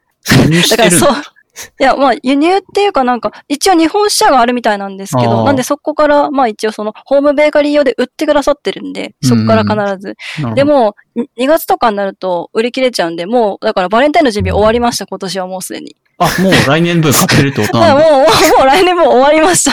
いや、だからちょっとそれ、私、そそれ効果すごい迷ったんですけど、今年のバレンタインデーの準備終わった、じゃあ来年のバレンタインの準備終わったけど、私が怖いかってこう、つぶやこうと思ったんですけど、あまりにもちょっと怖すぎて、なんか自分でやめたんです。確かに怖いかって言われたら怖いです。怖い怖いです。怖いですよね。いや、すごい狂気なんですよ。いや、なんで年超えてないのに終わってるんだ。いや、もう完全に終わったんで、なんか、いや、来年は、あの、それってどう、どうなんですかね？なんか、特に活動として、それはな、なんでやり続けるんですか？って思うけど、一回やって、あ、綺麗なチョコレートできたね、箱も作ったね。で、それは続けるのはどこに、何がドライブしてるんですかいや、もっともっともっと上が、もっと映画あんの？こもっれ。といける。もっと、もっといける。もっといける。いや、だから今年は本当ネタバレしちゃうと、あの、なんか、真っ赤な、なんか、いちごの色素だけで作ったインスピレーションフレーズっていうバローナのチョコレートがあるんですけど、いちごをベースにしたチョコレートにしようと思って、今年はちょっと本当コンセプトをきちんとしようと思って、なんか去年はバラバラだったんで、今年はいちごで統一して、その、ガナッシュの中身とかを、こう、ミルクとかキャラメルとかいろいろやって、こう、パフェとかいろいろ名前をつけて、こう、そういうチョコレートで、こう、パッケージしようかなみたいな赤とかにして、なんかこう、綺麗にコンセプト化したいなと思って。やっぱおかしいな。ごめんなさい。なんか、ま、漫画の、漫画のキャラみたいな人だなと思って。なんで、何が何が何が何がですか？その、なんか最高、最高のチョコレートを作るみたいなとか、そういう、そのモチベーションの持ち方が、なんか、すごい、島田と近い気がする。うん、なんか、うん、キャキャラ立ちがすごいくて、そんなそこと。のまま、その構成で漫画の世界に突っ込んでいっても、別に他のなキャラクターと競っていけるくらいの、いや、いけない。いけないですよ、カカラーの強い、その、生き方をしてると思った。ありがとうございます。なんかでも本当ただ、もう、ただだから、それこそアラビンさんの、あの、うんなんか、なんだろう、ツイッターの、あの、プロフィールじゃないですけど、いや、はい本当に、わワクワクすることが好きなんで、美しいと思うことが好きなんで、ただ、ただ、ただただそれに沿って生きてきただけなんで、あおーうん。ーうん。いや、本当。に、いや、いや、うんもうすごい学びがでかい。いや生チョコ作ってここまで至るんだっていうのが、うんなるほど。全然リ合理とかじゃないじゃんっていうので、むしろ、なんだろうな、金銭でカウントしたら全然めっちゃ損してるじゃんと思うんだけどね。パティあ、全シエになる然金銭予定もないんですよね、これ。全くないですよ。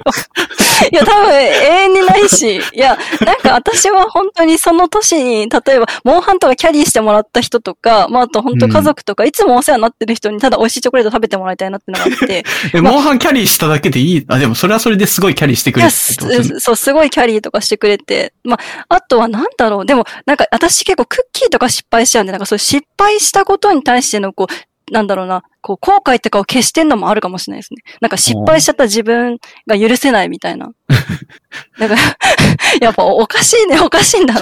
な、ハードな世界観で生きてますね。ハードだな。失敗したら許せないのはすごいけどな。なんかうんちょちょまあなんかいやなんか、失敗、クッキーの失敗って何ですか、クッキーお砂糖入れて、まあ分量間違えなければクッキーをうまいんじゃない、ないんですかっていう。いや、私なんかクッキーだけはあんまり上手にできないんですよ。こうだから自分で納得するクッキーって開けたことがなくて、なんか、うん、あの、フォロワーさんとかですごい綺麗にこう、なんていうのかな、ボックスクッキーみたいなのを作ってる方がいて、ああ、本当素晴らしいなと思って。まあでもだから多分私にはクッキーは合わないんだなと思って、クッキーは捨てたんですよ。だから、なるほど。本当泣く泣くクッキーは捨てて。そう、チョコレートの道に進もうと思って、もうクッキーはダメと思って。そうなんですよ。ちょっと、はい。なんで、毎年、そのクッキーにリベンジしてます。チョコレートで。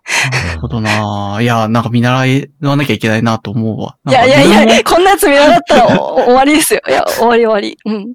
おせちをそこ数年作れるところは作ろうかなって言って、コツコツ年末、まあ今の時期とかまさに、あの、作ったりとかしてはいるんだけど、そこに対してそんなに成長してこうみたいなのが言うほど作って、どんどんこう一回作ったからいいやとか、なんか自分の中でノウハウが蓄積されたからとりあえずいいかなみたいなのがあって、結構その、次の一手を打つ、ど、今年の新要素は何だって自分で考えるのがなかなかこう続けてると難しいなって思うんだけど、だって今の話聞いてるともうすごいモチベーションで来年のチョコレートの材料まで買ってる状態になってるわけじゃないですか。そうです、そうです。はい。いや、で、ちゃんともう、あの、来年の1月24日に届くようにしてあって、はい、もうきちんと手配もしてもらってるんで、うんあの、バッチリですね。何がバッチなのかわかんないけど。いや、そういうことなんだろうな。多分上を目指していくというのを、なんか自分、一応楽しみの一つになってるわけですよね。年一というか。めちゃくちゃ楽しみですね。なんか、あの、すごい大変なんですよ。なんかもう、本当に、チョコレートって、あの、暖房つけれないんで、エアコン全くつけない寒い部屋の中で、ひたすらそのチョコレートの温度を測って、で、うんあの、いい状態のその結晶っていうんですか、こう、うまくテンパリングって言って、その、チョコレートの結晶をこう、うまく形を整えてあげないと、その、型から外れないんですよ。で、うんうんその型にはめるためのそのテンパリングっていう作業を、あの、するために、温度が本当に、もう一度二度違っても、美味しいチョコレート、艶のあるチョコレートはできないんで、うん。あの、もうそれに向かって必死に何個も、まあ、ひ去年100個ぐらい作ったのかな？100個も作ったこれ。やっていく、やっていか、なんか、あの、えっと、型が、型が結構そのたくさん作れるんで、うんまあ、5回も6回もやったら、あの、できるんで、はい。で、全部、あの、フ フレーズっていうか中身も違うし、みたいな。うんそうですねなるほどな。もし、うん、なんか、本当に採算取れなくなったら、うん。言ってくれたら買うんで。むしろ売ってほしいぐらいな。なんでそうなんいう注でそんな文来るんじゃないですか。なんか、そこまで、うんそこまで本気で、こ個人が、その、努力、労力を費やして作ったものを逆に、むしろ食ってみたいぐらいの気持ち。そう、でも、え、でもあれですよ。え、なんか、いや、食べたいって言われたら絶対、え、全然私に行けますよ。なんか、え、全然食べたいって言ってくれて、私食べたいって言われたら全部、おその人に発送してます。送ってます。まあ、その時は、あの、僕はお金払うんで、ちょっと。いや、え、いや、払わない。いや、逆に私お金もらいたくないんで。いや、なんか、うん、全然、はい。うんあの、ぜひぜひ、食べたい時は言っていただければお渡しに行くので、多分結構近いですよね。なんか、まあ、か神奈川県民なんでね。うん。えでもなんか私、ああの、ツイッターに上げてる、なんか、あの、ツリーの感じっていうか、駅の感じ見たことあるなと思って、ああ、多分、別に、多分ちょっと分かっちゃったかもしれないなと思って、うん駅の場所が。多分近いんですよ。そんなに遠くないなと思って。ねまあ、あのそしたら、あ余る採算が取れない時の、あの、処理の 仕方、フォロワーに配るが、あの、生まれたっていう話。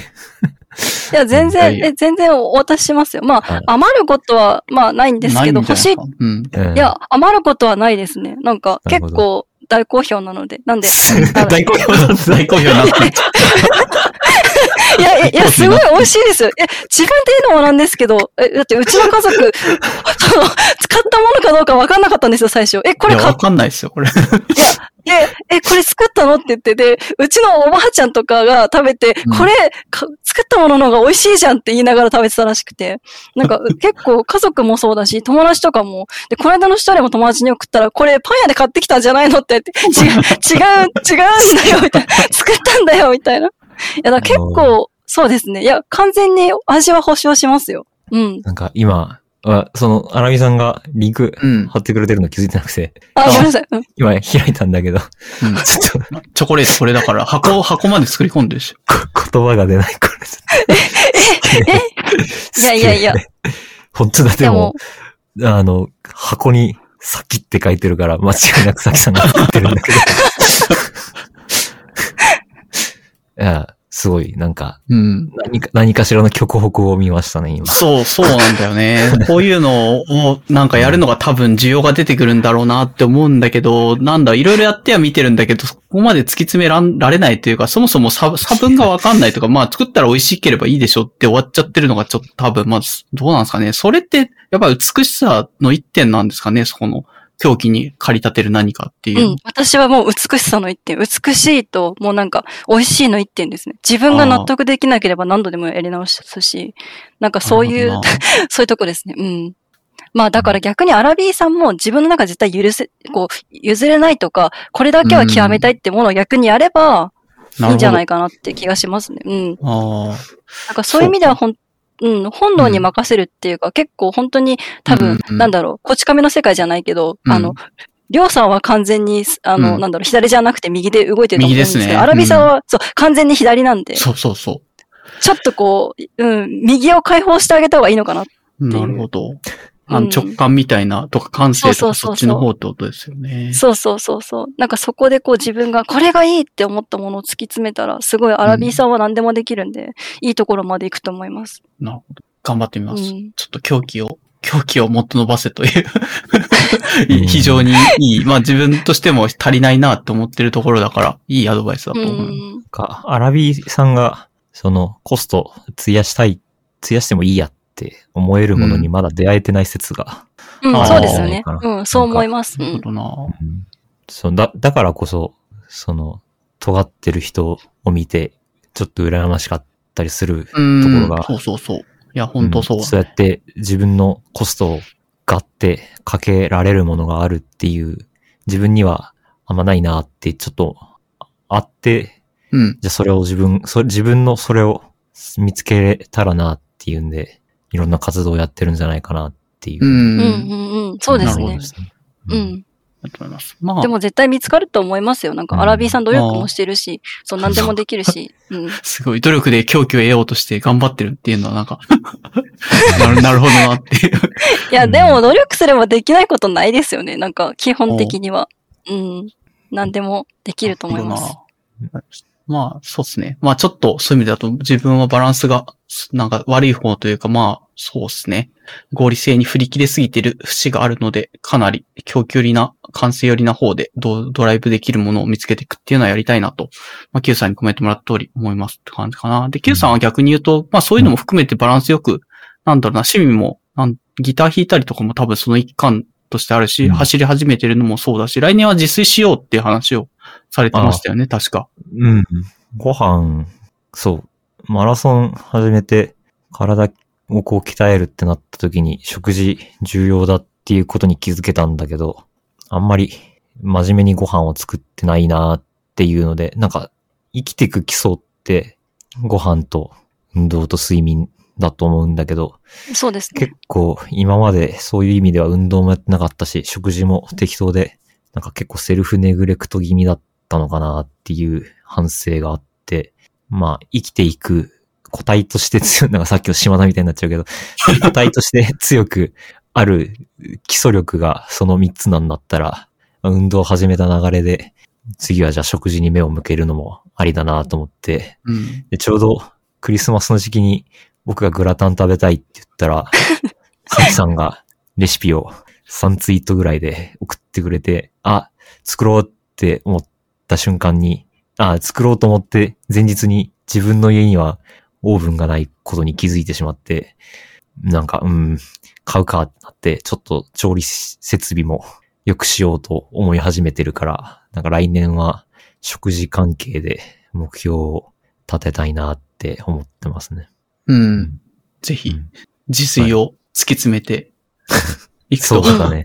そうだね。自炊楽しいですからね、本当に。ううんん。ううんん。やってる人みんな楽しいって言うし、美味しいご飯食べて幸せなのは間違いないから、うんうん。やってみようと思います。はい。そうそう。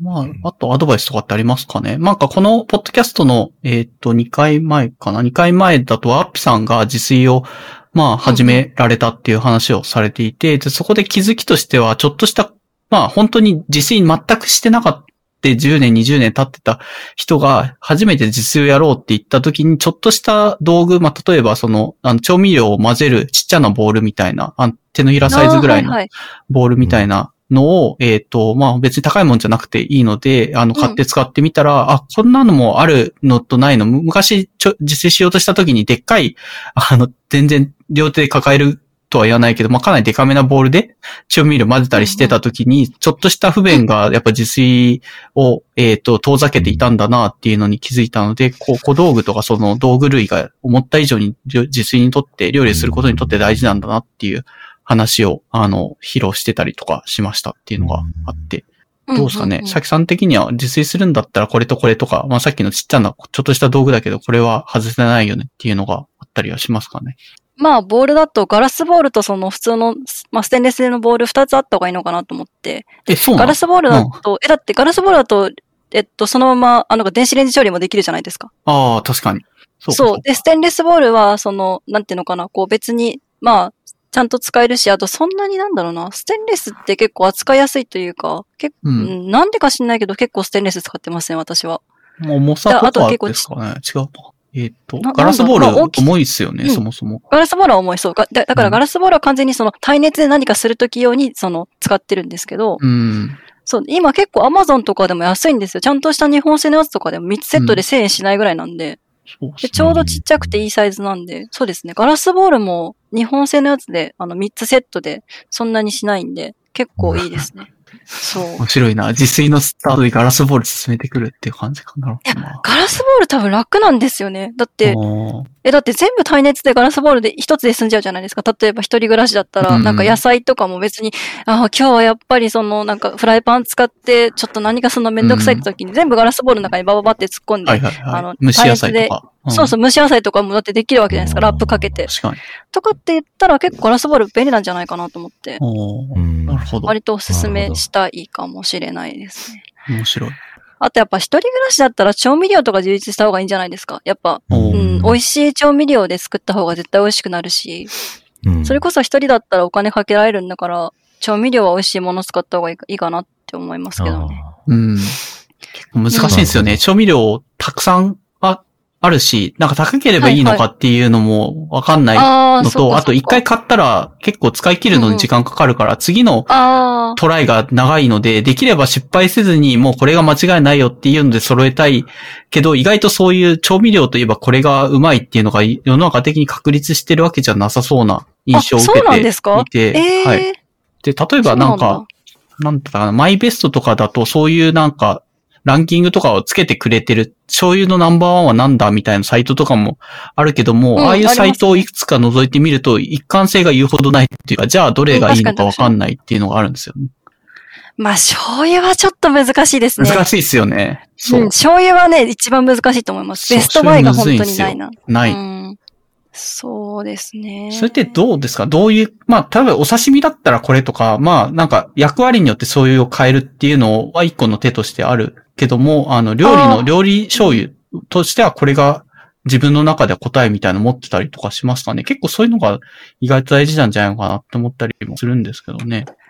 でも実は私醤油使わないんですよ、料理で。なるほどっ。ていうか、使う、使うんだけど、厳密に言うと使うんだけど、うん。あの、全部人弁の、あの、うんゴールドつゆみたいな、あの、麺つゆで済ましちゃうんですよ、全部。お醤油とか。それもだから結局全部手ですね。そう、含まれてるし、で、うん人弁すごい美味しいから、うん。基本和食で醤油使うときは人弁のなるほど麺つゆしか。使ってない。使ってないです、私は。ああ、それうんわかります。めんつゆの万能性はわかる気がするけど、人そう間なんだ。そうなんですようん、人弁、人弁しか使わないですね。あの、白だしも人弁だし、人弁はやっぱ美味しいんですよね。結構スタンダードな方で攻めてくるそうってことか。ですね。高級路線でもないあと健康にですよね。うんうんうん。あ、でもいや、結構、まあ高いっちゃ高いけど、でも、まあ、まうんあでもそんなでもないかな。うんうん。そうですね。あと、まあ砂糖だったらそれも答えも結構知らなかったんだよな。そのあそうか系の答えがどれなのかって言って、さきさん的には人弁に行き着いたって感あ、じそう、そうですね。かうん。そうです、そうです。人弁ですね。はい、はい。そうそうそう。っていうそうなんですよ。うん。そういうこともやってたことあるな、なんか。フォロワーさんにどのつゆがおすすめですか？みたいなので、アンケート取って、結局でも出てくるみんなの回答が一人ずつ完全に違うから、まあ難しい。やうん、そうですよね。なかなか難しいです。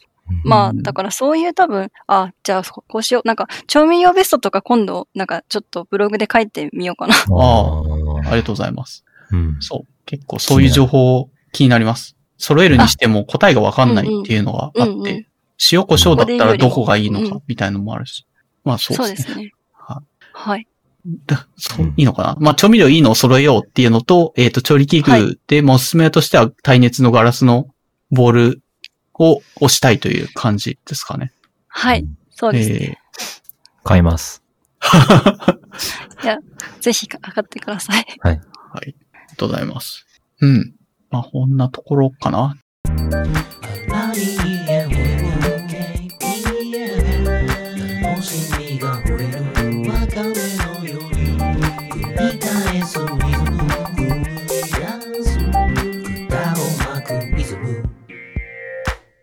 よし、ようやくお便りコーナー ど、に。どの話題から飛んだのかわかんない。ごめんなさい。てかもう、やばい。5時間になってる。いや、やっぱ破壊しに来たんじゃない？今日私。本当すいません。なんか、てか、え、Q さんも大丈夫ですか？あ本当に。別に僕は全然大丈夫です。はい。うんすいません。本すいません。じゃあ、ちょ、ちょっと、はい。お便りコーナーは、一応、あの、募集したら、いついただいたので、それを、あの、ちょっと話せればなと思うので、読みますね。えっ、と、はいこうラジオネーム甲子園の煮物さんからのお便りで、えっ、と、今までで印象に残った初詣について教えてくださいという、非常にシンプルなお便りが届いています。へえう、んすごい。いいお便りですね。うん。ちょうどこの時期に合ってるよううんな。うん。うん。うーん。初詣か。初詣最近、まず初詣、初詣、うん。するのっていう疑問をちょっと、そこはしてますか？初詣。うん。初詣はしないですおーね。え、しますか ?Q さんは。うん。なんか、自分はなんとなく毎年行ってますね。偉い。うん。偉いですね。私、初詣じゃないんですよね。え、えっと、なんか年末詣みたいな。なんか、まあ、あ今年どうも、こそ、こ逆に今年どうもありがとうで、あの、何かしらの神社にお参りに行くみたいなえ感じで。うん。まあ初詣行く31日夜とかに行って、それは日をまたがないで行って帰ってきてるみたいな感じなそうです、そうです、そうです。まあ、か、まあ、今日みたいに、まあ、パッと行った感じだと、まあ、20、まあ、9とかに行ってもいいし、まあ、そうです、年末に行く感じですね。おーなるほどな。それが実際初詣としていいんじゃないですかね？それだったら多分。あ、あそうなのかやってなることですそうなんです。はい。はい、はい。それで特に、この、なんだろう、印象に残ってる。まあ、年一のイベントだから何かしら大事な、なんか、イベントな気はしますけどね。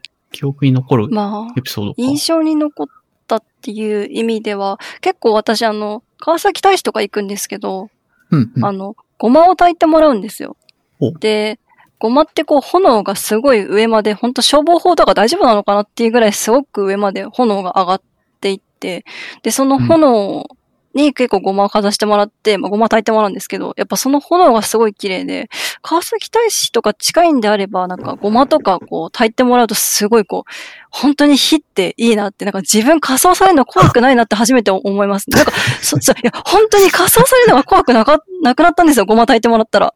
なんか、今までこう、仮装がすごい怖いイメージだったのに、あ、自分もこうやって死んでいくんだと思ったら全然大丈夫と思って。だから、なんか、ごま、ごまおすすめです。いよ。そのエピソードは共感得づらいです。本当ですか？え？え？私だけなのかな？いやでも火って綺麗だなと思って。バカにされてる。いやいや、いや、なんか、うん、やっぱ漫画のキャラみたいになってなんでですか？る。うんなんでですか？うん、まあ、な、なん、うん火、火見るの好きは、までは、ちょっとわかる。うん。うんあの、キャンプファイヤーとか見てる。うん綺麗です。うん、好き癒されるとかあるけど。仮装しても平気までは、ちょっと、なんかそこまでイメージ、い、い、い、いったことないなって思った。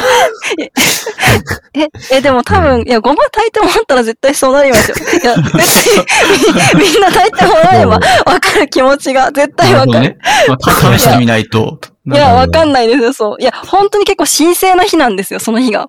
うんあ、なんそういうかほんちっこととか。ちゃいちっちゃい日から、こう、本当にお経とかを上げながらすっごい大きくなっていくんで、いや、すごい神聖な体験ですよ、あれは。だから、その、うん独協とか、うんうん。その、場所の雰囲気とか、うんうん。火っていうモチーフがうん。うん。繋がって、仮想っていうインスピレーションが取れるっていうそうですね。なんかあれですよね。Q さんすごい。私の意味わかんない、意味不明なことを全部なんか翻訳してくれてる。ありがとうございます。そう、そうなのかなってイメージしたいやいや、けど、うんそうですね。そうです。うんいそういう、やっぱ、お寺、そう、今、炎、炎にだけ頭が言ってたけど、場所と雰囲気、独協が流れてるとかっていううん。うんうんものが周りにあったら、うん。火を見た時に思い浮かぶイメージって仮想が出てくるっていうのは、確かに、それは、ある、ある程度、リーズナブルななるほどイメー。ジなのかもしれないし、うんうん。うん。え、でも仮想が怖いっていうところはどう、どうなん？合意というか、自分は結構死んじゃってるからもうなんか何されてもわからんからあんまりそこに対してなんか考えたことはなかった。怖いとかそういう、それは主観じゃないですか。あの、うん死んだ後に火で燃やされたら怖いっていうのは結構自分のなんか主観というかそっち寄りな気はするんだけど、へえっていう、そう考えるかな。死んだ後、まあわかんない。ちょっと、まあそこは死生観は人それぞれだから、うん死んだうんうんうん後、火で焼かれるのは怖いっていうのは、あるあるなんですかね。ちょっとそこ、そこを、どう、どうなんだろうっていう。僕僕は、多分、うん。平気？平気ですか？あの、アラビーさんと同じであ、別に死んだ そう後、なんだ。自分の肉体がどう扱われてっても別に、ええー、そうなんかなんですね。、叱るべき周りの人が、人が、まあ、うんうん。真面目に生きてて、い生きてるつもりだけど、まあ、周りの人が僕が死んだことを悲しいと思ってくれて、ちゃんとお墓作ってあげようってなってくれたら、多分ちゃんと仮装されて骨になってお墓に入れられるんだろうし、なんかろくでもない生き方してたら、なんかロボ、ロボの、なんか死骸として、うん 発見されて終わるんだろうし。うんなるほど。じゃあ一応死んだ後も何かしらの配慮が残った人に対してしてもらえた方が、まあ嬉しいかなぐらいな気持ちは Q さん的にもあるって感じかな、今のまあ、話。その人たちが、うんうんうん。まあ、死、死後、その人はいないから、その死、亡くなった、その、自分の体に対してどうするかっていうのは、本当に周りの人がどうしたいかで決まる。うん。からまあそうだね。それまでの行いが出るのかなって思ってて、ああ、なるほど、なるほど。まうんうんあ、その時に、なん、周りの人が悲しんでくれるようにい生きていようとは思うしから、まあ、仮装されるっていうのは割とありがたい方かなと。ああ、すごい。確かに。なるほどね。あ、すごい、そうですね。そっか。なんか。いや、絶対なんうか、それはあの、いい死に方しますね、Q さんはきっと。そう、そうありたいとはいや、うんでも私基本死にたくないって結構思いも強くて多分そこに引っかそれは、かってるんですそれは、そう、それは別に、うん、そう。うんそう自分もそうだけど、もう、そこは諦めがあるから。うんそううん。うん、そうなんですね。うんなんか川端康成の叙情詩っていう、あの作品があって、うん。なんかこう、死んでいくときにこう、糸のようにその人の形をこう仮装されて、その煙が糸のように天国に登っていって、なんかその人の形になって、その天国でもいるみたいな、まあ描写があるんですけど、なんかそれを読んだときにすごい近い気持ちになったんですよね、そのゴマを炊いてるときに。うん。うん。なんかやっぱこう、うん、天に登っていくんだな、みたいな。まあ、まあ、す、まあ、あれですけど、なんか、うん、やっぱでも仮想なんかやっぱいいいい気持ちしないですけど、うんうん、まあでも、まあ納得はできるかな、ぐらいで。ううんん。でもなんか土葬の方が土まだいいかな。葬の方がいい？い。ああ、そういや、私、か。土葬の方がまだいいです。なんか、うん、なんか細胞とかにもなんか、こう残ってるんじゃないかとか、なんか痛覚がどっかに残ってたら嫌だな、みたいああ、なるほどね。な。なんかそういうのもあるんですよ。まあそんなわけないんですけど、なんかもし死んでなかったら嫌じゃん、みたいな。ああ、確かに。うん土葬だったまら、土葬は土葬で苦しくて、まあ、そのうち窒息しちゃうけど。ま あまあ、まあまあまあ、でもそっか、変わんないか。じゃあなんか、そうですね。Q さんの言う通りなんか、仮装してもらえるだけありがたいと思って死ぬってことですよね。いや、すごいいい考え方。いや、完璧完璧。いや、素晴らしいです。うんそういうふうに言おう慎まやかに。うん。いやまあいいなるほどな、面白い。なんか結構ちょっとした、ね、ごま炊いてし仮想でもいいっていう、仮想嫌だって怖かったけどとかっていうのもなかなかなるほどって思って聞いてます。えーでもなんか多分、忌避してる内容が仮想なんじゃなくて、し死ぬことそれ自体なのかもしれないいから、うん多分そうですね。うん。それはでもまあ普通に僕も怖いけど、う。うんし、なんか千年ぐらい寿命欲しいですよね。まあ確かに。ああ、わかります。うん。千年ぐらい寿命をもらったのでも、多分900年ぐらいなんかぼーっと過ごしてるんじゃないかなって。なんかそんな生産的なことや、やりたいかと言われても、まあ時間あるしいいかって言って900年ぐらい過ごして。やりたいこといっぱいありますよ。だって、ゲームも、ゲームできるじゃないですか。まずゲームできるし、そう。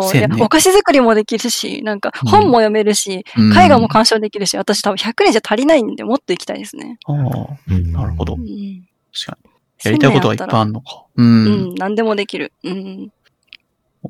Q さんはどうですかね？初詣。自分も初詣は全然行かないタイプなので記憶に残ってる初詣、そういう、なんだろうな、神社とかに、あの、うんこの1月とか、その31日とかに行くのって、ものすごいちっちゃい時の、ほんとぼんやり、記憶に何があるの、エピソードで話せないぐらいのちっちゃい時に、なんか多分甘酒かなんか振る舞われて甘酒飲んだな、人混みがすごかったな、かな、ぐらいな記憶しかないっすねっていう感じですね。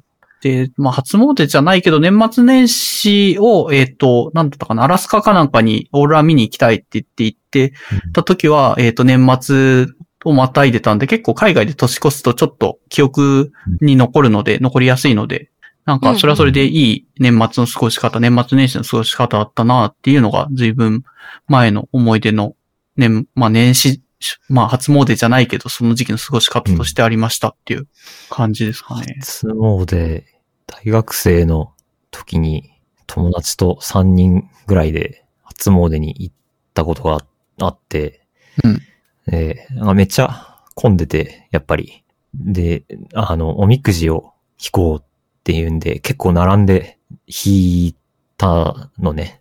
で、うん引いて、一斉ので開こうみたいな話をしてて、で、一斉のでパッて開いたら、なんか僕以外の友達はなんか、それなりになんか、中吉とか大吉とか書いてたんだけど、なんか僕のだけ多分印刷ミスかなんかで白紙で、なんか、あれ？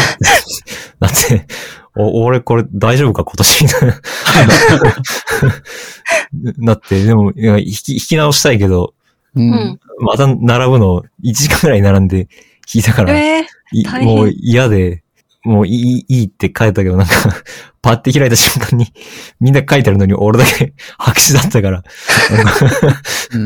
それは、それはすごい覚えてる。なんか友達に、お前、もう未来ないんじゃないのみたいなこと言われて、死ぬんでねえのって言われて、あれは、そう、それは記憶に残ってるかな。うん。記憶に残っった初詣って言ったら、その学生の時のうん二冊ミスで白紙のみくじが出てきて焦るっていう、うんそれくらいしか思い浮かばない。それ、うんハリーポッターのなんか、あの、組み分け帽子みたいな感じで、なんか、神様もどれか決めらんなかったみたいな。そういう感じなんじゃないですか。そういう受け取り方もできると。そう、そう、どれか出せないみたいな。そう、そう、わかんねえなって、こう、拍手らしく。思ったのかもしれない。うん、そうですね。し、うん。だけど、うんなんか、白紙ってなって、俺だけ何も書いてないんだけどってなって、友達二人が爆笑してたから、なんか、うんそれはすごい覚えてる。うん。うんなるほどなびっくりした。あと、この手の、まあ、全然ちょっと初詣とは関係ないかもしれないですけど、こう、年ごとになんか、よくわかんないけど、日本だ、仏教の文脈なんですかね、厄年っていう謎の文化があるじゃないですか。はいはいはい。で、結構、なんだろうな、確かになんかや今年厄年なんだよねって言ってる人が思ったよりひどい目に遭ってるみたいなのとかをなんか見かけると、ああ、な、なん、なんなんだろうなって別になんか科学的にと客観的に何か妥当な理由付けができるもんではないけども、なんかその、まあ、男性女性という一応そういうカテゴリー分けで何歳何歳っていうので、その年になると結構役年と言われたりとか、まあ、あと役前役とかっていうのがあって、なんか気をつけなさいよって、気をつけなって言われても運が悪い時どうしたらいいんだっていう感じであるんだっていう。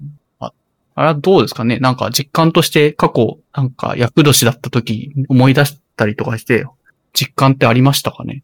いや、実は今、まさに、あの、前役で、来年翻訳、えっと、再来年、えっと、後役なんですけど、うん。もう、ゼルダの封印とかって3回封じれば、あの、魔物を封印できるんですけど、それと一緒で、うん3回封じればなんとかなると思って、私だから前役もや今前役もやってもらったし、あ翻訳も今年絶対誕生日迎えたらやるし、後役もやるし、もう、で、は今日浜山買ってきたんで、なんかもう 役、戦う気満々じゃん。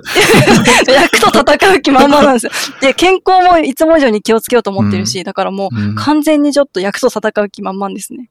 いや、面白いな。うん。自分も役年だった時を、何も信じてなかったというか、そういう意味ではあ、全然。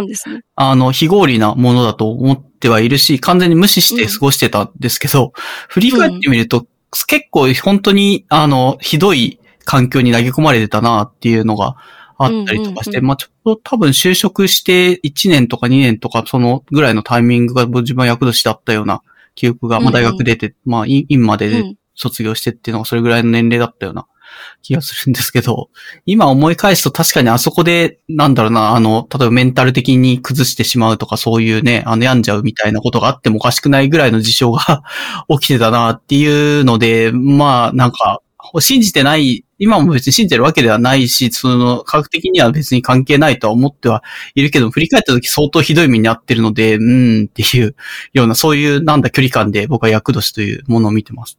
そうか、偉いな。ちゃんと戦う。浜山で勝って戦うつもりでいますって。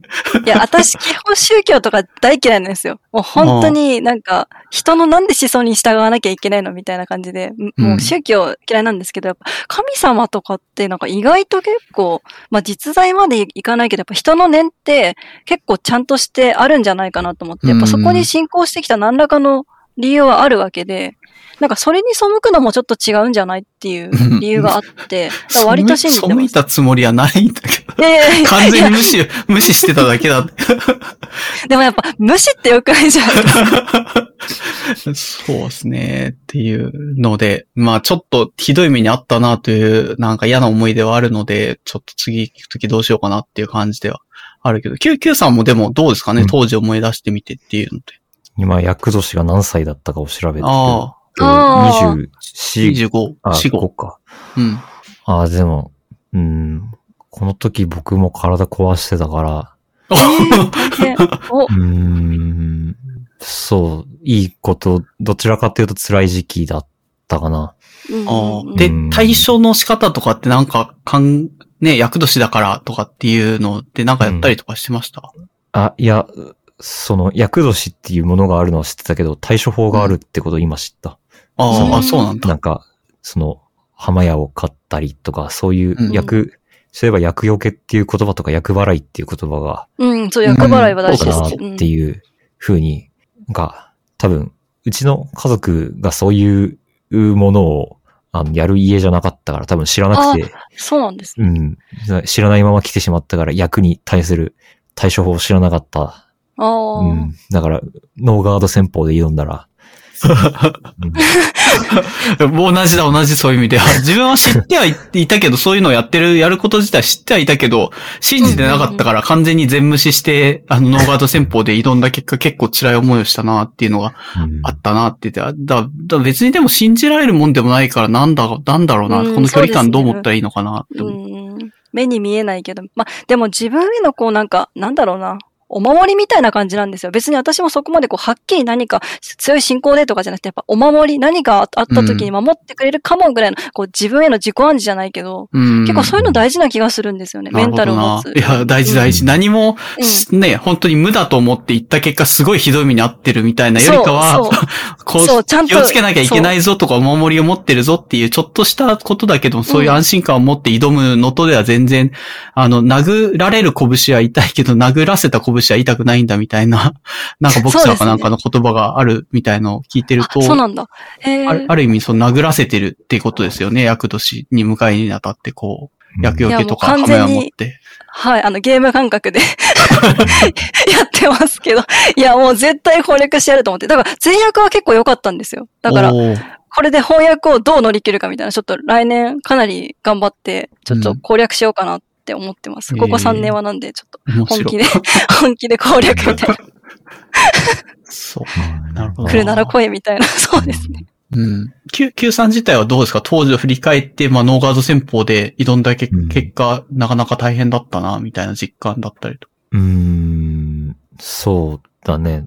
なんか環境変わったのについていけてなくうて、ん。うん。辛かったなっていうのもあるし、うん。まあ、その、さっきの話だと、うん。悪いことが起きるかもしれないっていう覚悟があって受けるのと、うん。思いがけない不幸に出会うのとでは多分ダメージはうん違うから、うんまあ、ある意味その、今年は悪いことがあるかもしれないから、ちょっといろんなこと気をつけようってしとけば、その、うん悪いことが起きる中でもリスク回避していって最小にできるかもしれないし、うん。うん、そういう意味で、まあ、覚悟をも持ってるっていう意味で、こういうものにちゃんと、まずは形からじゃないけど、やっておくだけでも、うん。うん、不幸が起きた時の自分の身のあり方とか心のあり方とか全然違うだろうから、うん。うん、やっておくのはそんなに非合理だとは僕的には思わないし、うん。年齢見たけど、なんかそれこそ立場とかうん。体調とか変化する年齢にうん。設定されてるよ。ようなうん。感じも。あるから、そんなに、うん、わ、悪い、きなんか気持ちを引き締める悪いタイミングじゃないような。気もする。うん。うん。よう、うん、と思った、今。なるほどね。うん必ずしも全部、あの、理にかなってないから無視っていうわけではなくて、知ってたらそういうのをね、ちゃんと意識しとくっていうだけでも随分ダメージ量が 違うんだろうなっていう、なんか過ごしてた当時はなんで今年こんなややばいイベントがめっちゃ起きるんだろうって辛いんだろうって思いながら過ごしてた気がする。後で振り返ると、ああ、完全に役年の間じゃんっていう感じだったから、なるほどって思ったんだけど。だからもし、その、そういうことがあるかもっていう心持ちで、役払いとか済ませてこう、気を構えていたら、受けてたダメージは違ったかもしれないうん。完全に。ね。うん。やたらう、んやたらこの3年辛かったみたいな感じ。うん何だったんだあれみたいな感じのところあるから。うん。やっぱ完全に全く意味のない数字が置かれてるわけじゃないのかも。なんかどうやって決めてるのか知らないんですけど、うん。うん。なんか、し慣小、小慣習とか生活習慣とかいろんなものの実は統計なのかもしれないし、うん。う。うんん。まあ、構えていて損をすることっていうのは少ないから、うん。なるほど。悪くないのかもなとは思いますね。自分次42とかなんで。うん。ああ。これどうなんだろうね。なんか、ま、万年齢とかって書いてあって結構カウントの仕方も1年ずれかねないなって気がするああ、けど。数えとかはいありますよね。そうそうそう。どう、どういうふうにカウントするんだろう。自分が今名乗ってる年齢で見ていいんですかね？この訳の見方、翻訳とかっていうのの見方。自分が見てるサイトだと数え年でって書いてあるな。数えとしてなんだ？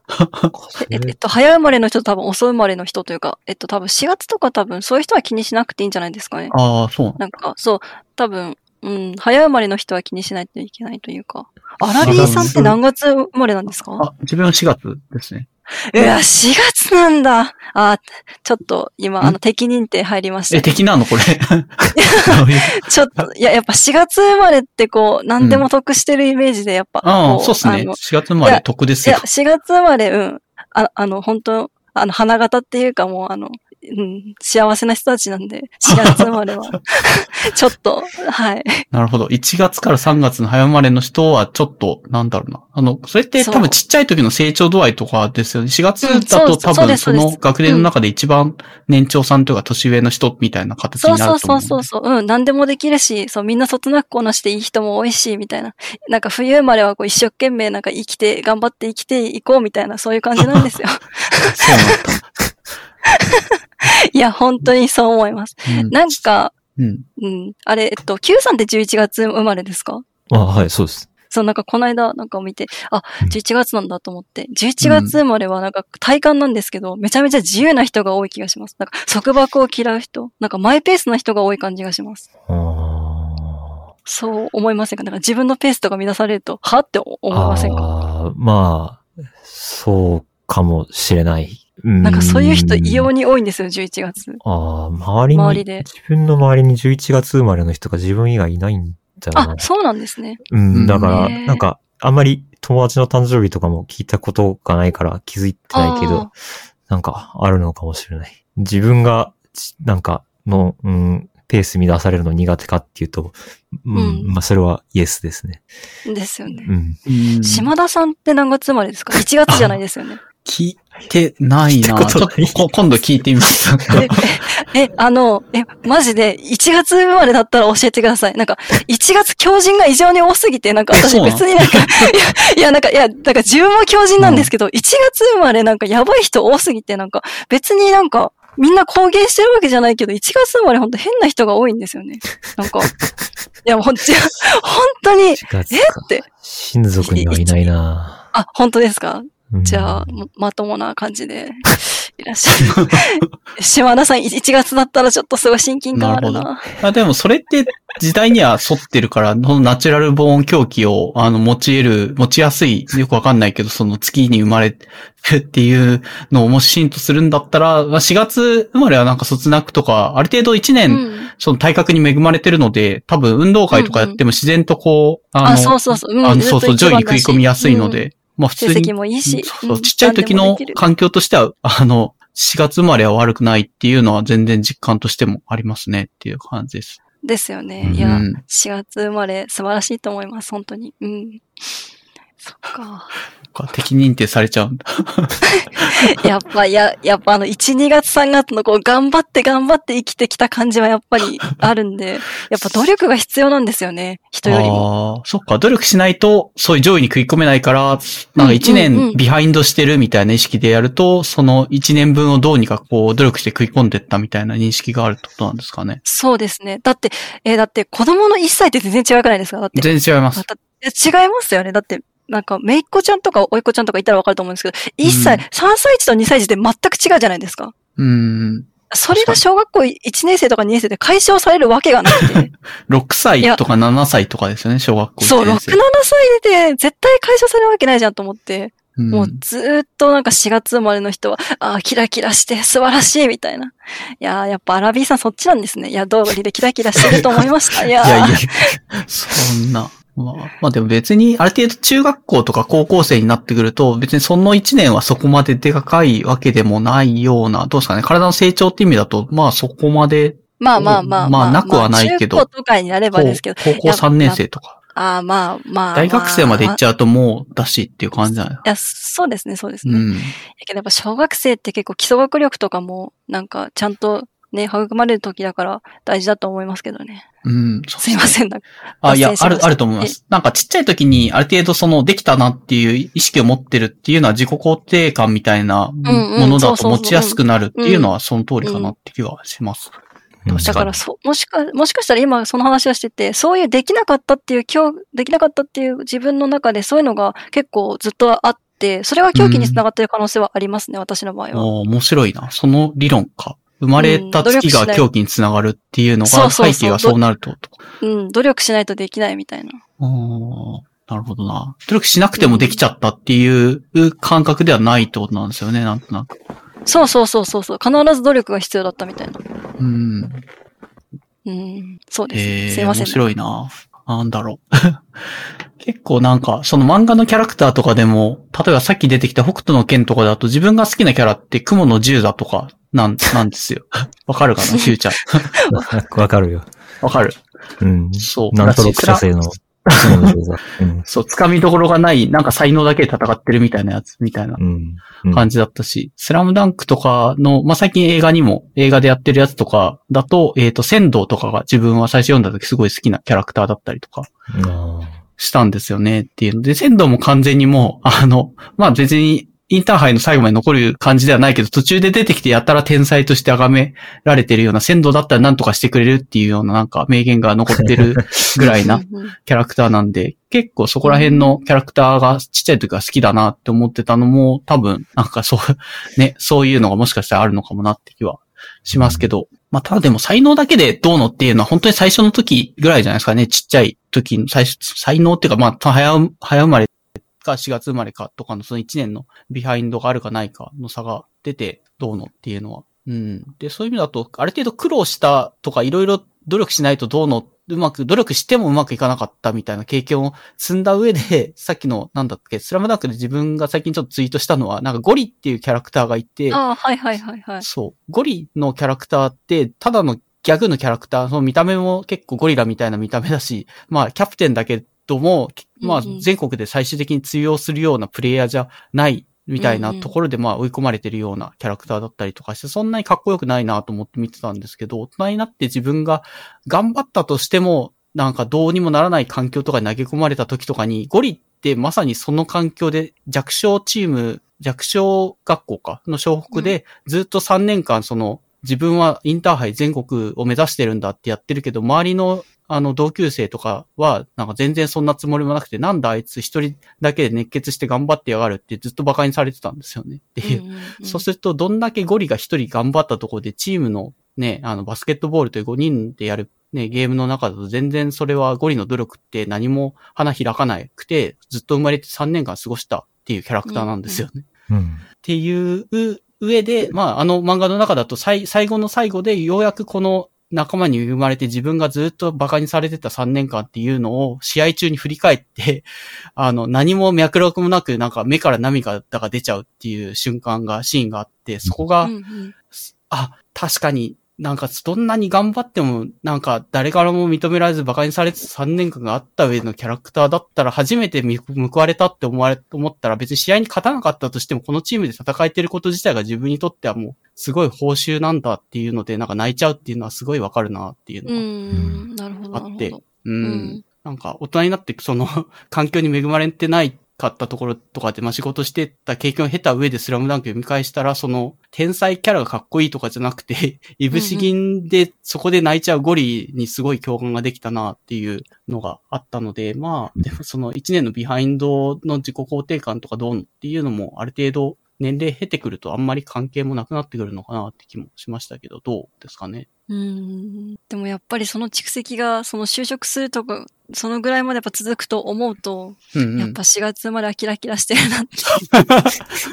いや、いや、でもそれはいいことなんですよ。いいことだし。いや、4月生まれの人しかも、ししかも私がなんか4月生まれが気に食わないのは、なんかみんなにいつもなんか愛されてて、なんかいつもみんなの中心にいて、なんかいつも一番取ってるなっていう、なんか、こう、すごいキラキラしてるんですよね。で、まさにアラビーさんもそれで、あ、4月生まれねって今すごい納得してきて。なんと、いや、やっぱりキラキうんラ、やっぱり、だから言ったじゃないですか。やっぱり私が言った通り、最後には、こう、学年の一番可愛い子とかをスッとこう、取っていくような、やっぱそういう、やっぱ人に間違いがなかったと思って、なんかよかったな。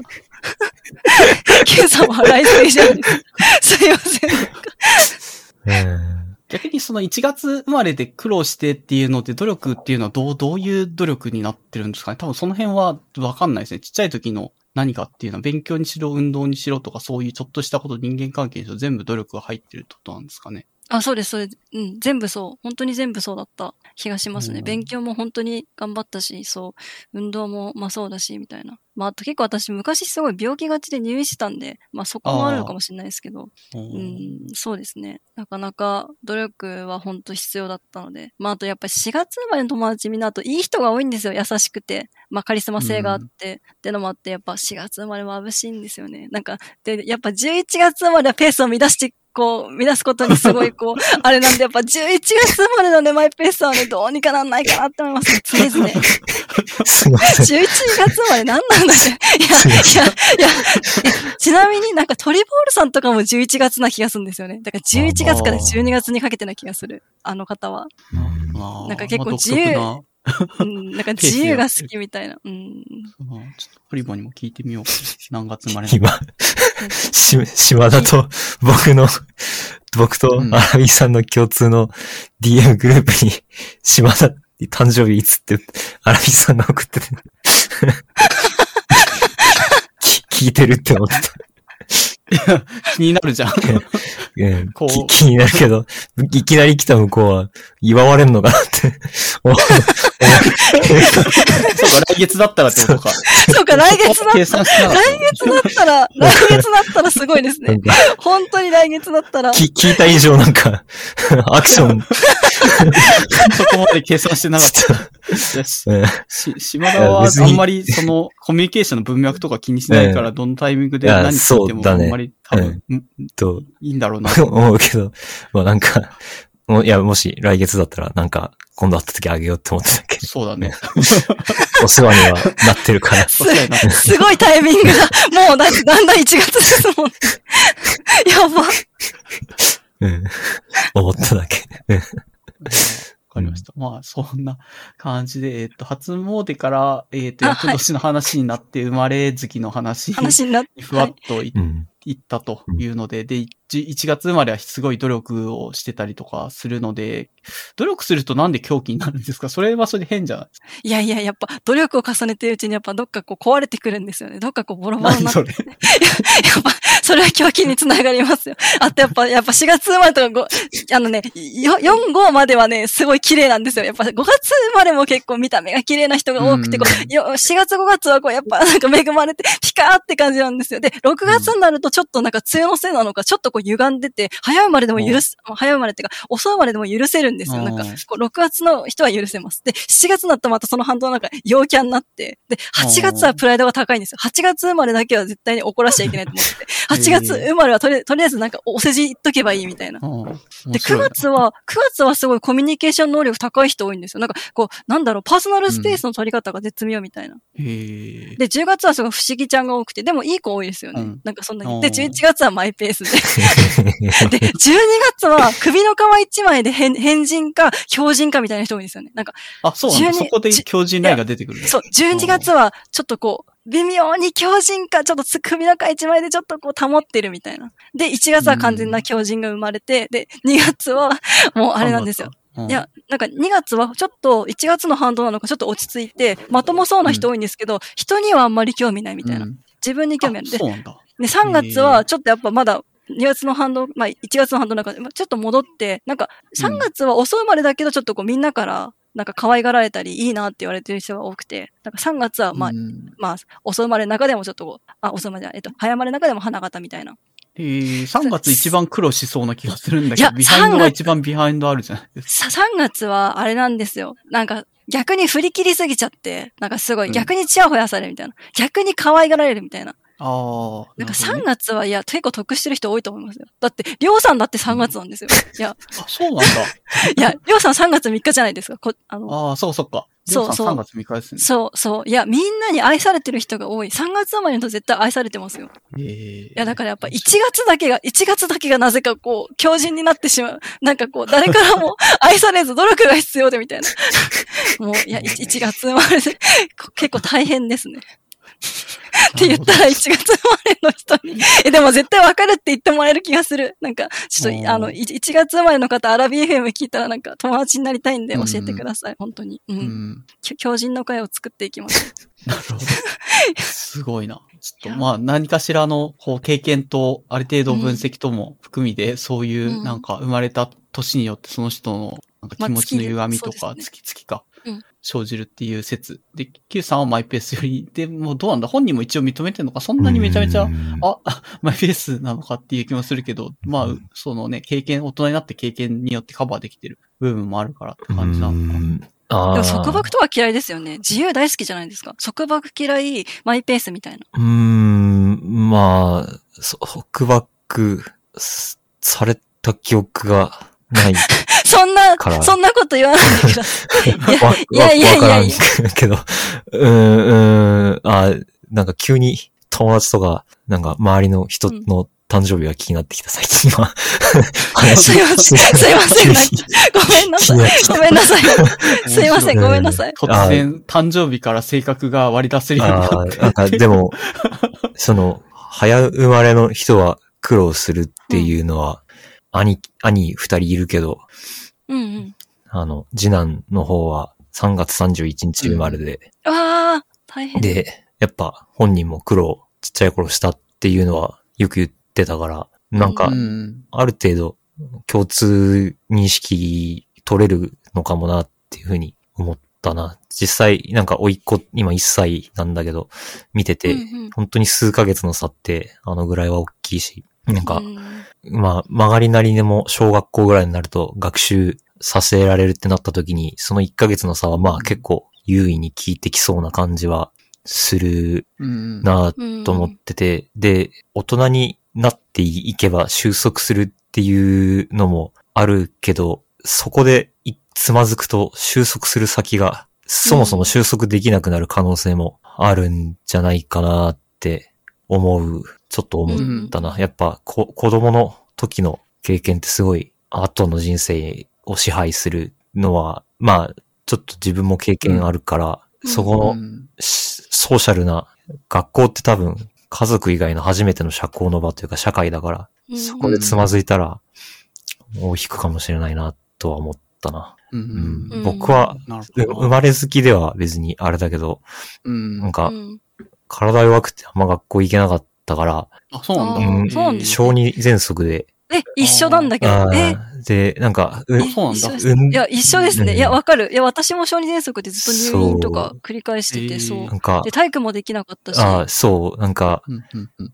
シャトルランが一番嫌いで、体力測定で、なんか、クラスの誰よりもうん早く脱落するから、なんか、やっぱ、あのぐらいの年齢だと、なんか、体育できるうん、そうですね。っていうのが、ちょっうんと、なんか、クラスのヒヒエラルキーじゃないけど、うん、うん、確かにあ確かに。ったりする中で一番自分は誰よりも先に脱落するし、まあ、やっぱちょっとからかわれたりもしてたし、う。うんあとは、なんか運動会の、なんかダンスの練習みたいなのを運動場でやってると、砂ぼこり吸って絶対発作に年一でなかる。るから、うんなんか6回あった小学校の運動会何回か出られなくて、うん、とかっていうので、やっぱ、まあ、その子供の、まあ結構つまずいてたことは、なんか後の人生いろいろ影響を与えてるなって思う節がないわけじゃないから、そういう意味でつまずきを生みやすい可能性は、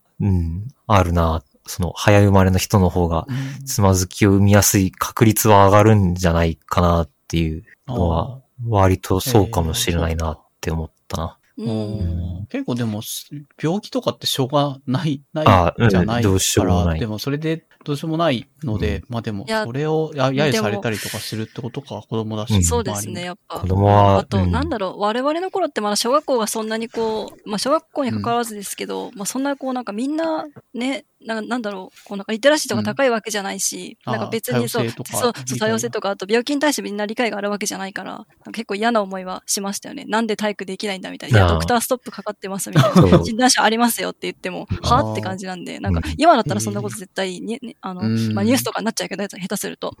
だからでもそういうのが全然なくて。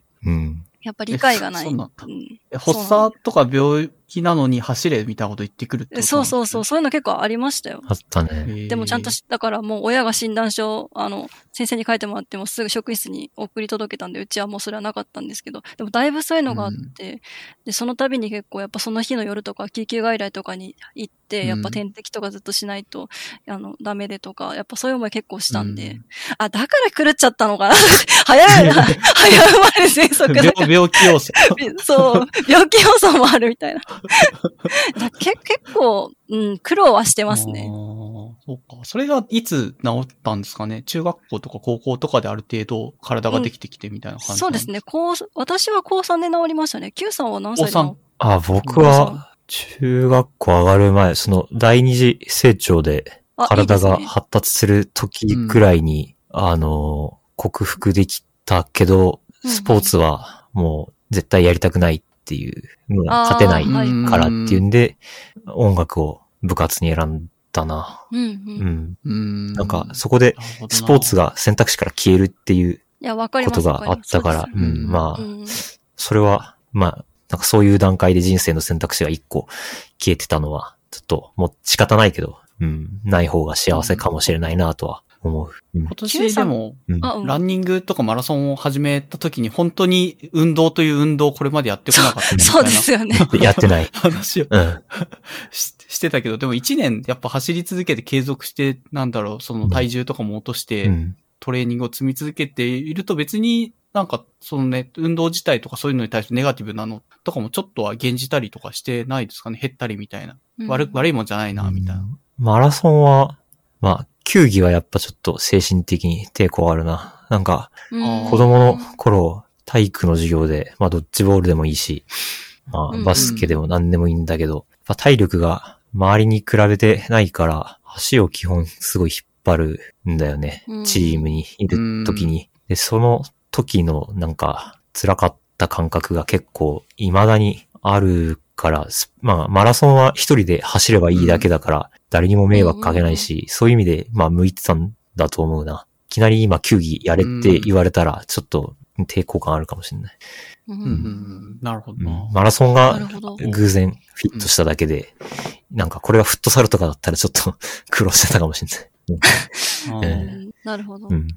え、Q さんって、えっと、あ、ごめんなさい、どうぞ。どうぞ。あえっと、吹奏楽と還元、還元楽って、うんえっと、どっちだったんですか？なんか、すごいそういう、あ部部活、部活、その音楽系だとうん還元楽なのかな、吹奏楽なのかな？ちょっと気になって、それだけ聞きたいあ、な。中高吹奏楽部に吹奏楽いなんだ。いて、大学でオーケストラに、あの、弦、あ弦がある方に行あ、弦ったんですそうなんでね。すね。うん。だから、両方あやってはいますね。あ、なるほど、うんなるほど。でも、吹奏楽だって結構、なんだろう、体使うよなってちょっと。ああ、そう。で、金管楽器とかはもう肺活量があ、そう、そう、そうです。音量にダイレクトに効くから、それはうんそうそうそう。うんもう無理って最初から決めてて。あ、でだからコントラバスなんだ。そなるほど。う。で、まあ何ができるかなって思った時に、最初はパーカッションがやりたくて、パーカッションに行こうと思ってたら、僕の年、うん。パーカッションに入りたい人がなんかすごい多くて、なんか。珍しいんだけど、なんかで、ぼうん。僕と僕以外3人女の子がいて、で、ちょっと多すぎるからって言われた時に、もうなんかその3人の女の子たちは入部の時にもうすでになんかもう仲良くなっちゃってて、そっから減らすってなった時に、あ、これは自分が抜けた方がいいやつだと思って、あ、自分じゃあパーカッションやめますって言って、あ、ま。でもうみんな楽器決まっちゃってて、残ってるのがコントラバスだったから、コントラバスを選んだっていう結構消極的なそうだったんですうね。んうん。うん。理由は別に大したことなくて余ってたからやってたっていう。ことだけどうんまあでも、やったら面白かったし、うんうん。それはそれで、うん、いい楽器。ど、どの楽器も好きだけど、うんコントラバスやってよかったことはたくさんある。そうですね。いや、うんパーカッションより絶対いいと思いますよ。私パーカッションやってましたけど、吹奏楽でう。ん、ああ、そうなんですね。そう、あそうなんですよ。うんそうなんです。だけど、いや、だからコントラバスの方がかっこいいし、いや、パーカッションいっぱい楽器あって覚えなきゃいけないし、大変だと思う。そうですね。あれは、すごい大変だとそう、大思う。変。うんうん。マリンバやったり、うんそうですね。確かに。今となっては多分コントラバスの方が 絶対いいと思います。なぜパーカッションにしたんですか？いろいろできるからみたいな。うんまあ、パーカッション楽しそうだなと思って。あとなんか、まあ、ドラムとか叩けたらかっこいいじゃんっていうノリで。わかる。うんうんじ自分もそれが理由でパーカッションに行きたかったから。やっぱ、そうなんだ。似てる。なんかなんか似てますね。まあなんか、その時ぐらいにちょうどバンドうんうん。の音楽とかを聴くようになってて、うあん憧れがあったから、ドラムやりたいなと思ってパーカッション行こうと思思って諦めてコントラバスー。行った。うんうんパーカッションすごいな。何でもやってるじゃないですか。タンバリンとかトライアングルとか。あーやります叩くも全部やってる。マラカスとかもね。なんだこのパーカッションって役割多すぎるでしょ。多いです、多いです。すごいと思う。うん。なんかマリンバとか一番好きでした。私、あーあのビブラフォンとか。鍵盤楽器がう。ん。そう、よく、よくて。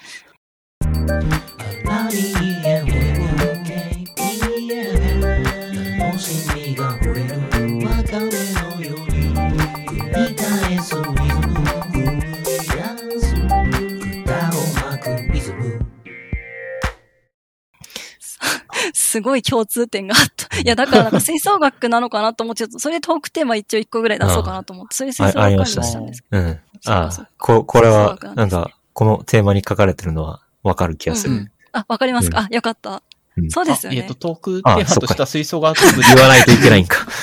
よって結構正確に違いが出ませんかっていうのを、多分さきさんから振っていただいてて、まあ例としてクラリネットがしっかりしていて部長さんが多いとか、あとフルート、トランペットは気が強いとか、うん。気が強いんだ、えー、あるっていうのを書いてくれてますね。うん。他もあるかね、そういう意味だと。これは代表的なやつですか？この二つ三つという。まあ、ああもちろん、その、ぜ絶対これにグルーピングできるとは言わなくて、なんか経験的に傾向があるような気がするそうそうそう、っていう。そう傾向がそうそう。だけど、音の高い楽器に行けば行くほど主張が強い人が多い気がする。確かに、確かにそうですね。で、確かに。うん。で、僕の代の部長もクラリネットだったと思うし、あの、うん高校の時の、うんなんか、うん、トラン、そうだな、なんかトランペットの、金管の中だとトランペットの人とかは結構陽気な人が多くて、音程の低い楽器に行くほど寡黙な人が多い気がする。なんか、あの、ユーフォニウムのことがすごい性格いいんですよ、みんあな。ユーフォニウムは性格い。ある、ある。それはある気がする。あ。ありますうんよ。ありますよ。あんまり主張しすぎないそう、感じそうとか、でも必要なことはやるとか、サックスとかはどうですか？サックスもは結構主張強めだった強めなんだめっちゃ強い、めっちゃ強めですうんね。ある。やっぱ花形の、うん吹奏楽だと花形の楽器だから、そもそも人気がすごい高くて、うんううんん。結構、うん、オーディションとかあったりするから、高校、うちの高校とかだと、そういう。いう中でやってくような気概の人が残るから結構気の強い人多かったな。うん。サクソフォン、オーボエ、クラリネットオーボエとか、も全部。オーボエの人オはーボエはま自だ、己主張が低いに、というか、あんまりうん、そ、そんなに、うん。は結構しっかりして、どっちかって言えば、うん、クラリネットとかと近いうん性質です。それはなんかわかる気がする。うんうんあと、パーカッション変な人多くないですか？うん、めっちゃ目立ちたがり屋が多い気がする。え、マジか。えそんなことなかったっ僕のけ経験、僕の、あ高校、中高はそうだった。で、うんなんか大学に行くと全く逆で、あの、オーケストラにおけるパーカッションって、そもそもそういう。そもそもパートとしてない時とかもあったりするから、うんうんうん。なんか、そもそも人気がなかったな。なるほど。うん。でもまあなんか楽器による性格分類は結構吹奏楽やってる人だとあるあるはあるとう思う。ん。うんあるあるですよ。へえ、面白い。なんか、そういう楽器、楽器系のサイトかな？島村楽器調べ。うん。で、そういう調査してる、なんかサイトがあって。やっぱりフルートとかは、あの、上品、落ち着いてるかっこいい。サックスが目立ちたがりよく喋るかっこいいとか、まあそういうイイメージうん項目で統計取ってるみたいなのがあって、なんか面白いですね。トランペットも、まあ目立ちたがり屋とかが一番に来てて、クラリネットはしっかりしている。だからまあ確かにキャプテンとか向いてんだろうなっていううんうん。感じですね。フルートのうん、あ、すごい合ってる。ユーフォニアムの性格が良いっていうのが書いてあるから、なんか今、話してたのが、うん。性格いいですね。フルートの、なんなんだ。フルートの女の子は怖かった。いや、怖い、怖いです。フルートの女の子、怖い、怖かったです、本当に。何それ？な、な、な、なん、なんなんだろうな。なんか、うーん、すごい、こう、なんか今、こういう表現がうん怒られるかもしれないけど、ちょっと、すごい、女子女子してる 女の子が多くて、多い、多いです。そうんうん、フルート多いです。なん、かあ、僕は、なんか、ちょっと近寄、近寄れなかったな。なんか、うん。なんか、パーカッションでも変わり者が多いっていう項目がちゃんと入ってるから。う ん。あ、やっぱお、いや、なんか結構変人多いと思いますよ。イメージ、うんイメージに入ってる。うんなるほどね。ななんかコント、ラバスは冷静と性格が良いと真面目だから、あうんうん性格まあ、なるほどな。冷静な人が多い結構。いい人多い。うんうんあー面白い。上の方、音が高いほど確かになんか尖ってかっこいいとかそういう近寄りづらい雰囲気というかし、まあ陽気な人が多そういう人が多分向いてる、あの、旋律を一人でうん。吹くとかっていうのがうん、絶対やらなきゃいけないから、それぐらい主張の強い人間じゃないと、そもそもそういうのに耐えられないと思なるほど、確かに。ああ、注目が自然とそこに集まりやすいってことう。か。そのソロとかを正面と足して吹かなきゃいけないようなポジションにいるのに、なんか人前に立つのがそもそも苦手とかだと、ちょっと楽器に、その楽器に要求される振る舞いと本人の性格が合ってた方が幸せだと思うし、確かに、うん確かに。それはあるかもしれない。なるほどな。あと、ファゴットも変わり者が多いの方にちゃんと入ってるんだけど、ファゴットっていうのもそうなんですかね。ああ、目立たないかまあ、ファゴ。ットそ、うん、そんなに悪い人はでもいなかった気がするあ、そうなんだ。はいへー。そんな気がします。そもそも、ユーフォニウムが本当性格が良くて、うん、うん、そうですね。吹奏楽だと、オーボエとファゴットとコントラバスは別になくても成立するように書かれてる。そんなことないですよ。あの、あの、吹奏楽コンクールの課題曲っていうのがあるんだけど、毎年4曲か5曲かあって、うん。それで、あの、いろんな学校が出れるように、あの、楽譜が構成されてるから、小編成用の曲2曲と大編成用の2曲があうん2曲ってはいいう構成になってて、で、小編成の曲だと、あの、ファゴ、ファゴットとかオーボエとかコントラバスって、あの、オプション、アディショナルな扱いでなくてもいいですっていう、うん。あの、パートとして書かれてることが基本なのね。だから、ーうん。そういう意味でその、まあ、あった方が、音の広がり、音質の広がりが出るからあった方がいいんだけど、その、学校としてお金がないとかってなった時に、あの、選択肢から外されるから、ファゴットとかオーボエとかコントラバスは。なるほど。うんそもそも小編成の学校だと、パートとしてないことがあったりする。う。うんん。だから曲として目立つ部分も与えられないことが多かったりするから、あんなんか、うん、うんなんかあんまり目立たないことが多いかうな。んうん。うんええ面白い。なんかそういう視点で、この人はこの楽器に向いてるかもしれないみたいなの見えたりする感じですね、そうすると。まあアラビーさんクラリネットでしょって感じなんですよね。いやいやいや。いやアラビーさん木管楽器なんだよななんかうん。金管ではなさそうな。あ、でもわかんない。いうなんか、うん、ホルンとか向いて、ホルンか、まあ木管、えクラかって感じですね。なるほど。うん違いますか、キューさん。パッと、アラビーさん、僕僕はよく遊ぶから、なんか、この人にどの楽器も出したら似合うかなって、今パッと思ったら、トロンボーンも出したら似合いそうだと思った。ああ、トロンボーンもありそう。トロンボーンうん、トロンボーンありありあり。確かに確かに確かに。うんなんか、トロンボーンは、じゃあ結構、うん、うん。滑腹のいい、うん結構、あ兄貴分というか、うん姉子派だというか、なるほど。しっかりしてる人多いくて、うん確かに僕の中学の時の僕の代の部長はトロンボーンだったし、ああ、確かうんに、そうですね。っていうのでもう、そういう人多いかも。うん、なんか、も、持たした時に、ビジュアル的にも、なんかしっくりくるのは、トロンボーンかなって思った。え？ええあれ？アラビーさんってそんな、うん。こう、すごい細くて、なんか、あれなイメージだったんですけど、え、結構がっつりしてらっしゃるってことですか？ああ、結構ガタイはがっちりしてる方だと思いますね。うんそんな、あの、ガリガリでは全然ないかな。あそうなんだ。すごいなんか、はい程よくなんか、超細マッチョみたいな感じで、こう、すごいスマートなイメージでした。すごい、勝手に。まあ運動はするんですけど、なんだ、骨太であると思いましたよ。もともと運動部だったしっていうのもあって、自然と。へーガタイはすごいいいんで、そういうあ、のをそうなんです自分は持ってる上で楽器を当てがったら、なんかトロンボーンがしっくりする気がした。うーんなるほどなですね。体格もあるんだ。うん面白い。金管楽器だと重いから、あ、確かに確かに。そううんある程度保持して吹く筋力がいるっていうので、ちょっとガタイがあった方がいい気がする。うん。へえ。なるほどねうん。まあまあ、そういうので、性格も体格もうんなんとなく出るっていうので、まあ、ぴったりな楽器をそれぞれ、さきさんも Q さんも吹いてた。吹いたり、まあ、あの演奏したりしていた。あ叩いたり。っていうことかなうん。うん。はい。おーですねっ。てはい。いう話題に、なんだ、どっから飛んだんだか。えー、初詣、初詣か。もうね、すごい、え、質問してくれた人天才では。なんかもう、すごい天才じゃないですか。ここまでこう、こんなにわーって広がる。すごい、天才。え、ありがとうございます。甲子園の煮物さん。確かに天才です、あなたは。確かに、やあの話題に戻っていくことはビジョンになかったな。ないですよね。ないですよ。いや、私もなかったんですけど。いや、かすごいな。捨てアイテムになると思ってた。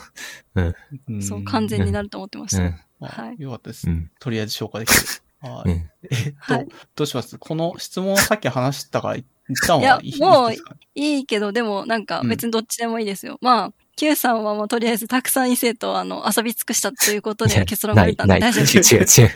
なんか、そ、それで終わると、完全に声の雰囲そう、気でのじゃあ、話。ない、ない、ない。あの、真逆、真逆です、別に。うん。そんなわけないです。うんそんな、声でも、声はいいっていうのは、なんとなくはあるんじゃないのかなと思うんだけど、ね。そうそれ声真似とかうまいじゃないですあか。あ、あの、モノマネはね、やるけど、そそれ、それとこれは関係がないと思う。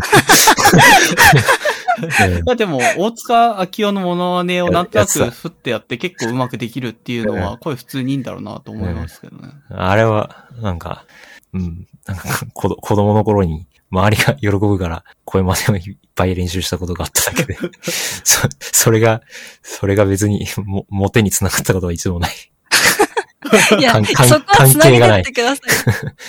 関係ないんですか？いや、でもすごい、初めて来た時なんだこのいい声はと思って。多分ね、みんな、私みたいに強欲じゃないから主張しないんですよ。なんか Q さんにどんだけ思いを寄せててもみんな誰も言わないみたいな。いや、私はなんかすごい強欲だから Q さんいいじゃんって言っちゃうんですけど。いや、あのね、隠れファンがきっといっぱいいると思うん、そう、そうですね。あそう、そうです。隠れファンがたくさんいて、その方たちと遊び尽くしていうこなとで、。吸い尽くしてはないし、そ、そういうものがそもそも、うん、得意じゃないから。うん。いや、そう、だから結構硬派なイメージがありますよね。なんか、それだけ聞いておきたかったなと思って。後半。え、なんか、え、どうしてあんなに硬派なんですか？なんか、すごい硬派じゃないですか？うん運動はストイックにやってるし、まあ、うんうんその楽器とかも、まあ趣味でやってるけど、うん。どうなんですかね。まあ確かにストイックじゃないですか、趣味全、全般的にうんなんという。うん、チャラチャラしてないですよね。うん。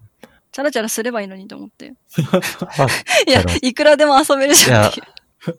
なんか、どう、どうなんだろう。例えば、あーこう、あの、今、硬派っていう、なんだろうっていううんのと、チャラチャラしてるってなんだろうっていうのがちょっとわからなくて、はい。困ってて、硬派は、その、同じこと続けるのが苦じゃないのはそうだね。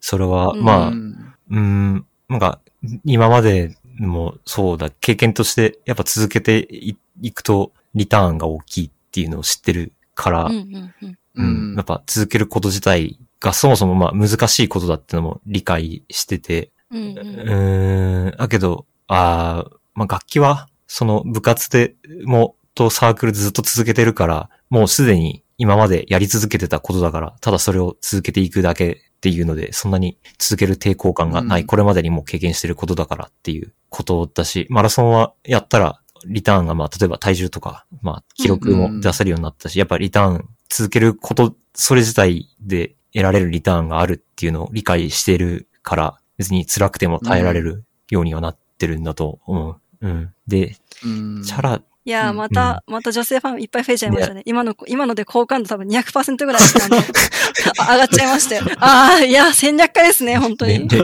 恋愛ゲームのパラメーターだけぐらいざる。いいや。でも絶対それさ、うんいや、絶対女性は、女性は聞いてて、ああ、いいなって絶対思ったと思いますよ。いやうんすごいそういう恋愛ゲームとかもやんないよね、多分、キューちゃんって。うん。だってゲームの遍歴もさっき聞いてたけど、格闘ゲームがすごい強くて、それになんか邁進してたっていうのもストイックだなって思うけど。ー、そうだから、硬派なんですよね。なんか、そう、そう、全体的に硬派なんですよ。ああ、格ゲーしかやってなかったんだ。すげえ、すげえやつ。あーでもなんだろう。あんまり、いろん、なんか、うん、チャラチャラは、なんか、その、チャラチャラって言葉もそうだけど、そういう、うん。なんか、チャラチャラっていう言葉自体になんか結構、あんまりいい印象がないそうです。からい、や、でも、いや私ちょっとそこで今思ったんですけど、なんか、Q さんみたいな人うに、んなんか、モテ期がたくさん来て、なんかもうモテ期みたいに困った時になんかどうなるのかっていうのすごい気になりますね。なんか、そういうのこう、ちょっとツイッターとかで困ってるのを なんか見て、ちょっとニコニコしたい。ニヤしたい。そう、ニヤニヤしたい。なんかこういう、ちゃんとした人にこう、モテ期が降り注げばいいのになって、そう心から思います。うん。ちょっと、いや降り注いでる時もあるんじゃないかなって気もするマジかあけどもっていう感じなのかなどうなのそれを、そう思ったことは一回もないんだけど。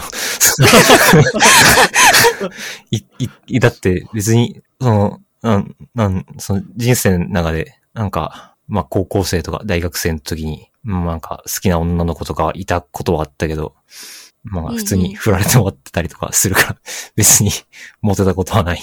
うん。ない、ないい。や、ちょっとそれ、いや、多分自分の使い方間違ってますよね。ちょっとやっぱいい人すぎたんじゃないですか。いや、もっと攻めていかないとダメですよ。いや、ちょっとなんか、あの、来年は、なんか、初詣とか行ったら、Q さんにたくさんの女性が降り注いますよ。ももうちょっと、もうちょっと自分の身になることを祈ってほしい。なんか、俺は別に、自分の幸せは自分で祈るんで、それは大丈夫です。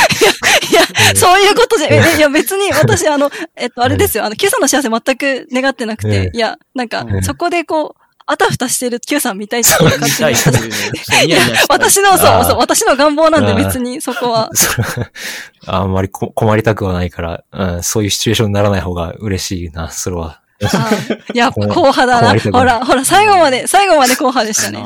イタリア、すごいなイタリア行っちゃうからとかっていやー、イタリアにもしかしたら本当に行った方がいいかもしれない。ちょっとこう、現地の男男の人から学んだ方がいいかもしれないです。ああ、まあ、その話は消えたから、まあ、大丈夫っていう。まあでも、まあまあまあ願ってればいつか行けるかもそう。そう、希望があれば、そうまだそうそうそう。うん消えてないと思う。うん。はい。すいまなんだこの、このトークテーマなんだ？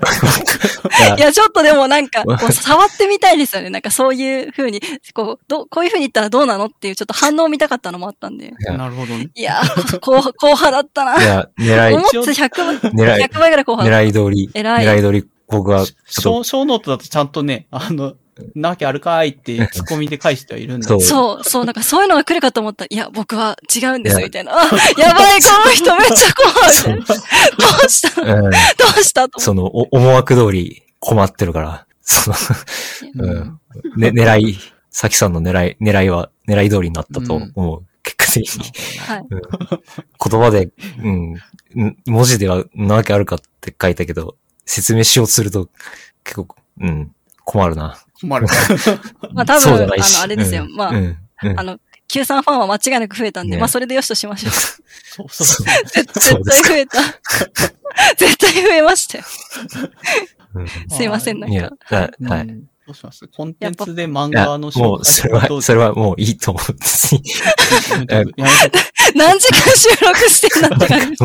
や、やばいやばい。6時間は。思いますか？あ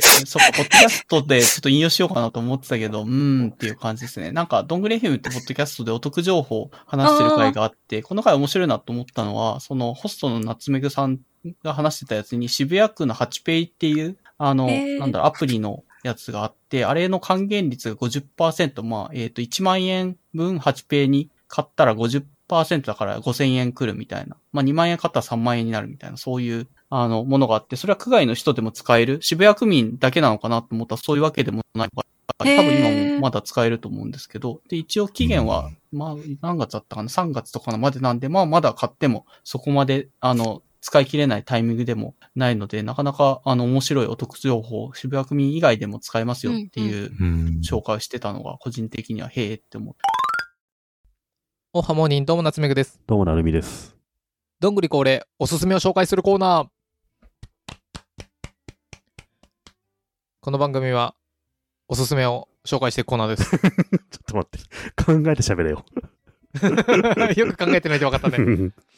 どんぐりおすすめ情報。これは次のはなるみさんもうん。やったらいいと思います。その2、8ペイ。ん ハチペイ。ハチペイ？ほら知らない。ハチペイって知らないんですけど。これはマジでおすすめなんで、あ、渋谷区のペイね。そう、はいはい2022年に2番目ぐらいにいいこと言います。うん。今から。予告します。ここで一旦 CM です。違う。このハチペイ何かと言いますと、渋谷区で使える PayPay みたいな感じです。はいはい。で、渋谷区民じゃなくても使えます。うんこれ、来年の3月31日まで、なんと、1万円チャージすると、うん。プラス1万5000円ついてきます。本当だ。1万円チャージすると1万5千円入るから5千円得するわけだね。そして、利用すると8ポイント還元。うんうん。もう、ジャブジャブです。渋谷区の予算ジャブジャブです。すごいね。ちなみに1万円入れて1万5000円チャージできるのは2回できます。1人2回か。だから、1万、2万円払って3万円。3万円もらう。1万円もらえるってことだね。そで、その3万円を使った結果、2400円入るってことだよね。う。そうん。じゃあ、あれか、要は1万2400円得するみたいなことう。ですね。ただで、ただでもらえる。うんうん。いいですね。これ渋谷で決済する場合、これって。あで、8ペイは。結構、えっ、と、8ペイの利用できる店舗がうん。渋谷区内。あって、そうそうそうそう。でもあれよ。例えば無印とかゾフとかさ、うん。もう全然普通のあのユニクロとか、ユニクロとかね。うん、王将とかそういう普通の店がいっぱいあるんで、うん。別にどこでもできる。これ、8ペイ。8ペイいいね。モスバーガーとかでも使えるよ。うんうん。もうだから、大体使える。渋谷で飲むときは8ペイにチャージして飲めばいいわけだよね。これはハックじゃない？いいじゃないですか、これは。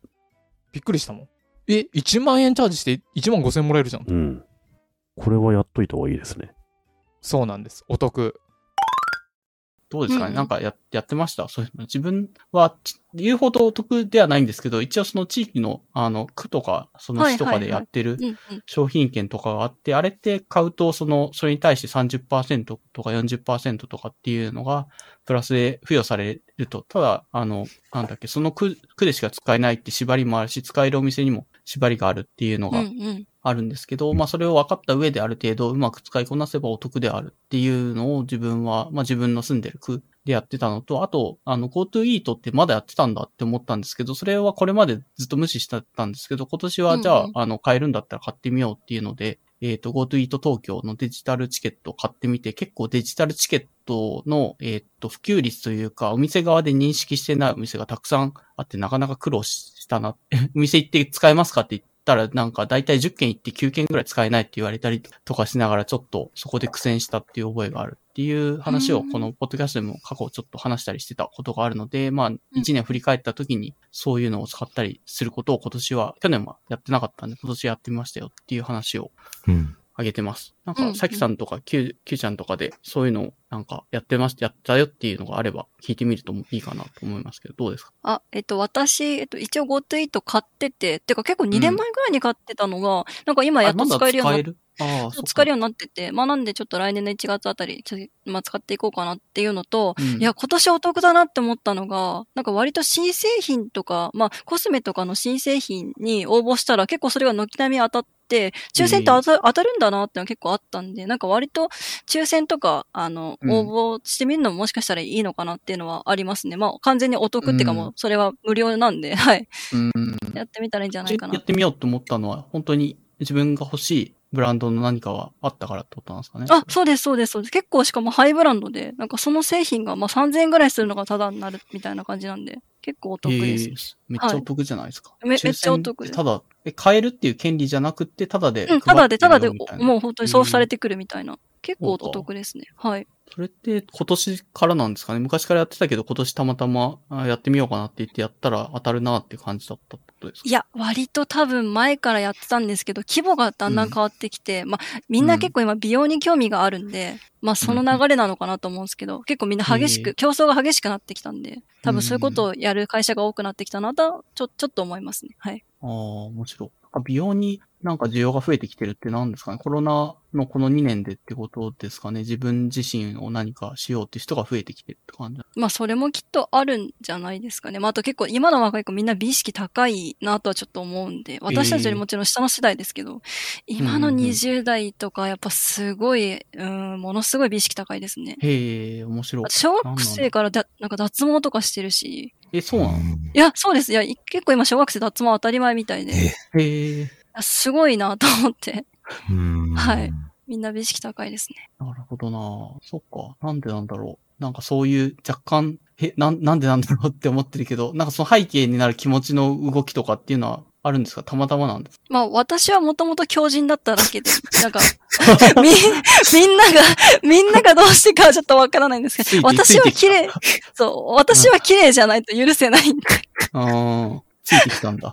あでーやっぱあと強人ムーブが、やっぱり時代がついてくるんですよ。あ、まあそうですね。うん。で、あとやっぱ綺麗でいいのが楽なんじゃないですか。だって誰かに何か言われないじゃないですか、綺麗でいれば。なるほどね。え、そうか生きやすいですよ、本当に。だって、なんか、例えばちょっと太ってるだけで、電車とかですごい嫌な顔されたりとか、そういうのもないし、え綺麗でいれば優しくしてもらえるし、別にすごい不快感も与えないから、普通に暮らせるんですよ。なるほどな。いや苦労すほんとらることがそれだけで減ると。そうそうそうそう、もう楽ですよ、本当に。だ綺麗でいるって楽なことだなと思って。なるほど。うんはい。うんうん。いや、面白いな。なんか、うん。そうか、そうか。確かに。はい。多分、らまあ、みんな楽になりたいだけだと思ってますけど、はい。そうか。で、実にそういうのが、なんだろうな、あしといた方が楽だしお得じゃんっていうような、なんかそろばんも多分弾かれた上で、下の世代に美意そうそうそう識が高まってきているってそう、ことか。そうですね。そう思います。へーうんみんな綺麗なババアになりたいんです。うん。上、上の世代はある程度そういう価値観から若干どうなんだ、ついていけてない人も多いってことなのかなそういう意味だと、美意識がっていう意味で。なんか、なんかちょうど私たちの世代で分かれてる感じがして、なんかに今の30代が二極化してて、その上の40代あたりに、なんか多分美容にあんまりかけれない層があって、で、その上のうん50代、バブル世代の人たちは昔から美容に興味があった人たちで、うん結構そこにび、あの、なんだろうな、集中してる感じがします。あそういう、ねそういう層になってますね、完全に。うん。なるほど。分かれてるのは面白いですね。なんていうか、それって別に下の世代に影響されてとかそういうわけでもなくって、なうん何で分かれたんだろうなっていう。いや、わかんないです。だから興味30代の人何にもしない人と、すごいもうなんか私みたいに狂った人もたくさんいて、だから、どう、うんな、なんでそうなってんのかわかんないですけど、でも私のフォロワーさんは割とみんな結構美容に意識高い人多いんで、うん逆、に、うん、なんかそうじゃないと合わないみたいなところもあるんですけど、えーうん面。白いな。逆に、あの、聞きたいのが、その、最低限のことやってる人が、その狂ったラインまでいかないにしろ、ちょっとやるんだったら、まずそこからだよねっていうのはどうなんですか？今の話だと脱毛とかそこら辺から始めましょうって感じなんですかね。まあ、脱毛やは基りようがいく本、らでもあるかな。まあ自分が何を目指したいかなんですけど、うんや。っぱ、まあ肌なのか、体なのか、まあ髪なのか、まあ美容ってやる気になればもう頭の先からもうつま先まで やれるんで、そうに。なんですよね。まあでも髪綺麗だと結構年出ないんじゃないですかね。やっぱ月一のトリートメントとか通うと全然違うし、うん。ああ、なるほどな。やっぱ美容室に行った方がいいんじゃないかな。あとはまあスキンケアは大事ですけど、あー。まあでも結構スキンケア人によるんで、まあそのまま何もしなくても綺麗って人もいるし、あー。そうですね。結構でも大事だなって話をうん。他のポッドキャストでも、肌の年齢って別に、その実際の年齢と関係なく肌の年齢って肉体的な年齢は年を取る。はいはいけど、うんうんそこにケアをしている人としてない人ってどうしてもその肉体の年齢に差が出てくるっていう話をしていて、意外うんとうん実際の年齢以上に肌の年齢って大事なんじゃないかっていう説を、まあエンジニアの人が話してるポッドキャストだったけど、自分はじゃあそれを思ってから顔パックを始めたみたいなエピソードを話してて、なるほど。あいいじゃないですか記憶があるんです。はいはいはい。ああ、肌は大事ですね。私、今多分お風呂上がり2時間ぐらいかかるんですよ。お肌終わるの。うん、それは、あのえ、なんケアをするのにケアをするために。そうですね。まあ、結構、うん、肌は確かに大事かもしれないですね。日差しがあるときは必ず日焼け止めを塗っていや、ダメダメ。てか、あと、外出ないとかな。うん。はい頭皮の原因にもな、頭皮のその、まあ、まあなんか、こういう言い方あれですけど、男性だったら、うん。抜け毛の原因にもなるんで、みんな、あの、ツルツルになっちゃうんで、は、もう、ハゲちゃわないように帽子かぶった方がいいですね、男性は全員。あ、全員帽子かぶった方がいい。いやいや、し紫外線で結局すごい頭皮ダメージが蓄積されて、うん。あの、本当に髪に良くないんで、本当ツルツルになっちゃうんで、やめた方がいいですね、紫外線は。うん。うんああ、なるほど。はい投資、はい。ぜひ被ってください。みんなツルツルになっちゃいますよ、本当に。そうですね。髪の毛になんか思った以上紫外線にダメージきますよっていうのは美容院行った時とかになんか言われるので、まあそうなんだろうなって。そう思います。はい。うん。絶対やった方がいい。それは帽子でいいんですかね？特にうん髪に塗るとか日焼け止めみたいな、頭皮の日焼け止めってあんま聞いたことない。まああそういうのいや、でもありますよ、髪用ああるの。ね、あへー私だから髪にも使えて肌にも使えるスプレータイプのやつでやって、いいですもうね。まあ、ただ今年はちょっと帽子かぶんなかったんで、来年からちょっともうちょっと頑張んないとなと。今年なんで帽子かぶんなかったいや、なんか帽子めんどくさいなと思ってかぶんなかった。いやめんどくさいですよもやいや、てか、そそれも今度ちょっと、てか、それも結構今、あの、ブログにしてあるんですけど、ちょっとそれは、あの、投稿しようと思ってて。今年買ってよかったものみたいな。全部美容用品なんですけど。じゃあぜひ、じゃあ、あの、気になる人はさきさんのそうですね。あの、はい、ぜひで見見てもらって、うんはい。お得情報、お得情報っていうか、まあ、その、ケア、ケアすること自体は長い目で見ると何かお得につながっそうて、うん、特につながりかも絶対。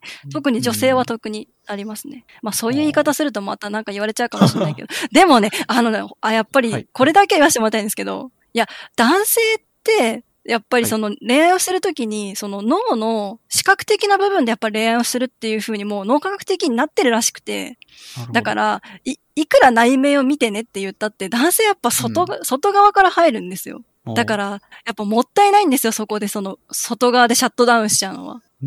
やっぱ外側綺麗だったら、なん、うんもういくらでも男性って優しくしてくれるし、なんか、そういうのやっぱやった方がいいと思うんですよね。大事ですよ。うん。まあ、それのなんか逆事例じゃないけども、なんかすごいうん綺麗な見た目であるっていうことで、特に好かれたいと思ってない人からも、あの、そういう声が、お声がかかってしまうっていう悩みもあるじゃないですかっていう気がするんですけども、それはしょうがないみたいな感じなんですかね。そこはもう、すっぱり興味がないいやもうそんなのもうそんなのスパスパスパス、なんか、あの、ぶっちぎればいいと思うんですけど。うん。うん。やっぱでも、うん。それは人の性格によりますね、多分。優しいんですよ、きっと。優しくて、きっと綺麗な人なんでしょうね、多分。そう、あの、心も清らかみたいな。そういう人は多分、わ、ちょっと切れないわってなっちゃうと思うんですけど、あの、うん強欲な人は切れちゃうんで、あの、私みたいにスパスパいけるんで、うんだからみんな、みんな強欲になった方がいい。ああまあそうですね。お互いに結局それで、そうそうあの、そう思わせぶりな態度を取ること自体が相手の時間を奪うことになっちゃうから、そうそうそうそうまあ言うべきタイミングでスパッと言うのはそう、言った方がいいです。うん。で言った結果、ね相手も多分ちょっとは傷つくとは 思うけど、まあそれはもうそういうもんだと思って諦める。そうそうそう、感じなのかな諦めだよ。うん。そうですね。うん。まあ言われる方もでも、特に気がない人に言われて、ちょっと気持ち悪いなみたいなのを味わうことはなんかあるような気はするんですけども、そういうのはそれはそれでまあ、そう、受ける側は特に気にする必要もないってことなんですかね。気持ち悪いとも思うな、みたいな。うん、まあそうですね。てか、なんかまあいい、いいねってこう言ってもらったとこは普通に感謝して、まああと何かそれ以上言われたら、うん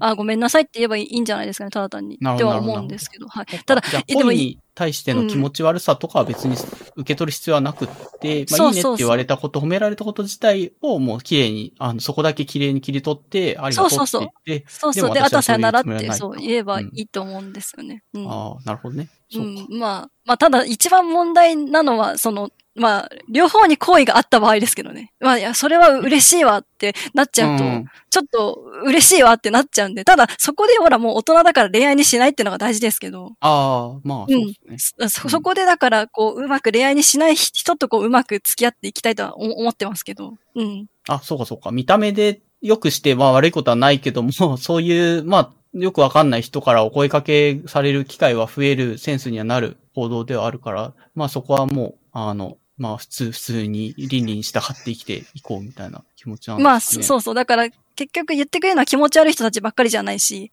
すごく自分がいいって思った人からも言われる可能性だって高まるわけだから。ああ、そういうことか。そうそうそうそう。だからそ、その人たちに言われた場合が一番困るってことですよね。だから、うんあ、いいじゃんって言われた時に、あ、え、うん、あ、そうでしょって、やっぱりこっちもなっちゃうんで。でも、そこでだから恋愛にしないっていう、うんそれが大事だってことです。なるほど。うん、うん。わかりました。まあ、ちはい。ょっと、急、どう、なんだ、お得情報、お得情報。ごめんなさい。お得情報。オタク情報、美容情報。はい。あ、全然ブログで、はい、はい。Q、Q さんとかはどうですかね？なんかそういうので、あの、うん。今年やってよかったなっていうようなおすすめ活動みたいなのがあれお得？うん。ああ、マイプロテインは、やっぱお得だと思 あそこ運動してるから、うん。えっ、と、かなりうん何パーセント割引みたいなのをやっているイギリスかなんかだよね。そう、毎月、だいたい給料日ぐらいになってくると、登録してると、マイプロテインからクーポンが送られてきたりとかするから、なんか、そもそも買おうって思った時に原価で買うっていうことがそもそもないうんうんんだよね。なんかつ、うん。洋服のギャップみたいに常にセールしてるから。うん。だから、なんか EA9 とか普通に買ったら高いけど、まあ量1キロとか、プロテイン2キロとか単位で買えるし、割引も結構、うん、すごい率で。ずずっと50%とは言わないけど、まあ、45%とか50%、60%ってやってることが多いから、まあお得。割引率が高い時に大量に買っておけば、それで持つから、うんまた次の大きい割引が来るまで持つから、ううんん、すごいパフォーマンスがいいと思うな。ね特に運動してる人は、まあ、なおさらうんそういう、まあ、食べるものうん。の部分のケアっていうところだとは思うんですけど、うんそういう上ではいいお店だよってことか。うんはい。なんか、普通に、普通にスポーツショップとかで BCA とか買う買うと高いから、うん。マイプロテインで買うのは一番リーズナブルだと思もう。うん。うなるほど。うん。あると思います。うん。うーん、まあそんな感じで結構それぞれ自分としてお得だなって 思って投資してるポイントは、まあ結どうなんだろうな。自分は相当、あみんな、うん、うんまあやってる人も多いんじゃないかって話しかできなかったけど、さきさんはあ美容にがっつりお金かけることが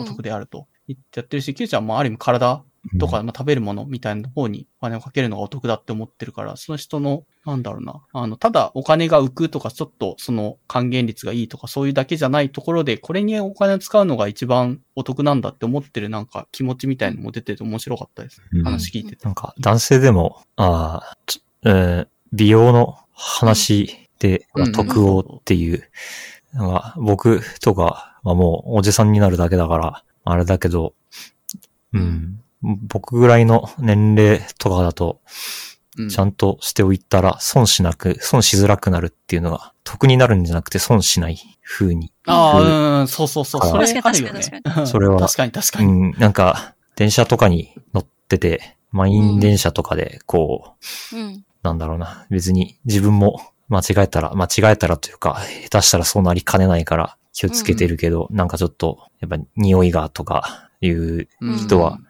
まあ多分いるけど、まあそれはケアできることだし、それをうんしておくだけで、まあ周りに、おおじさんになると周りに不快感を与えたい、与えないことが重要になってくるから、うん。なんか、うん、仕事、うん、その、ま、周りに不快に思いをさせないようにとか、あと、まあ、見、見た目、うんきちんとして、同じ能力の人持ってきたときに、うん。ちゃんと身なり綺麗にしてる人と、全然何もっていう人を並べられたら印象が変わるのは、それは仕方ないと思ってて、うん。うん。なるほど。そうですね。うん。なんか、うん、に人間、そういうところがどうしてもあるから。だからまあう、ん損しづらくなるから、まあ、高いもの買えとは思わ言わないけど、うん気にちょっとするだけで、変に実力に対してマイナス食らうデバフを、にならないから、うんまあ気を使うのは、うん。なるほどな。得、得じゃなくてそう損したくないから。損、損しないための美い容やそうですうんその通りその通りなるほどね。いや、素晴らしい、マジで。いや、でも、うん Q さん何かあったらその声で乗り切ればいいんいやですよ。そうあ何言ってんだってその、いや、俺の言ういやいこと聞けよって。やいや、いやさ、さきさんが思ってるほど多分効果ないから、その、ありますよ。え、私本当に筋トレとか、もうやばい、無理だって思った時に Q さんに頑張れ、もうちょっとだって言ってもらったら、結構もうちょっとできる気そがんなする。ことないと思う。まあまあまあまあ。うん、ちょっと、ここれに関しては、あの、お俺がコメントの引き出しを持ってないから、お終わりにしよう。はい。はい、わかりました。どういう表情していいかわからないから。すいません、先輩すいません。その、その、でも損しないための、うんなんか美容ポイントって結構何ポイントかあるような気がうんするけども、探せば出てくるのかなまあ、さっきのその、なんだろうな、頭皮をケアしようとかも、まあ、一個のポイント、大事なポイントかなと思いますね。うんなかなか。そうですね。ううんん。い薄や、頭皮大事ですよね。うん頭皮か。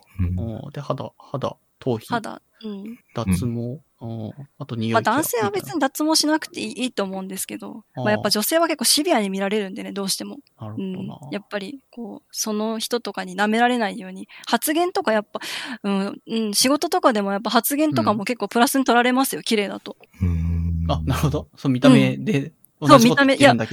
あのね、別になんかその、び、なんだろうな、見た目とかで仕事を取るって言ってるわけじゃなくて、やっぱりある程度綺麗だと信用されるんですよ。なんか、あーうん、やっぱそういうこう、つ自分の強みみたいなものを、せっかく能力があるのにもったいないなと思うんですよ。なんか、損し、損しない方が絶対いいじゃないですかう。ん。強気でいけるし。いや、だから絶対やった方がいいですよ、見た目。もう、見た目バッチリ綺麗にすれば敵ないんで大丈夫ですよ。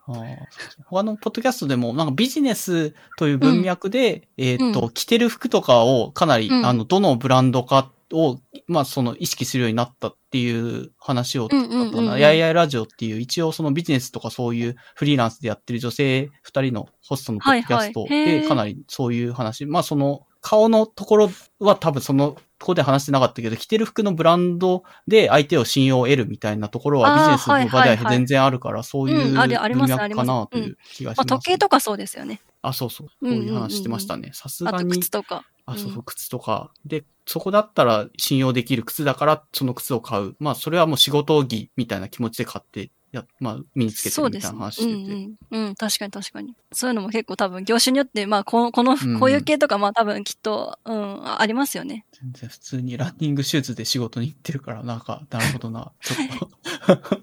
いや、でも、いや、与えない意識を。はい。ラランニングシューズならまだいいですよ。私、前の職場サンダルで行ってましたからね。すごい。いや、もうなんかトングサンダルでもう商店街を駆け抜けて走っていくみたいな、そういうあ時全然あったんで、全然ランニングシューズ大丈夫ですね。はい。なるほど。まあ、ちょっと、そこは、まあ、あの、まあ、空気読んでというか、その場場に応じてね。まあ、そうそうそうそう。許されてるんだというそうそうですね。はい。ありがとうございます。まあ、ちょっとそんなので、うんポッドキャスト引用を一個入れて話せてみてよかったです。はい。はい。じゃあ、これで一応一通りトークテーマは、まあちょっと終えてないところもあるけども、まあちょっと次回にね、次回また一応こち亀会をマジか2をやろうという話の最初。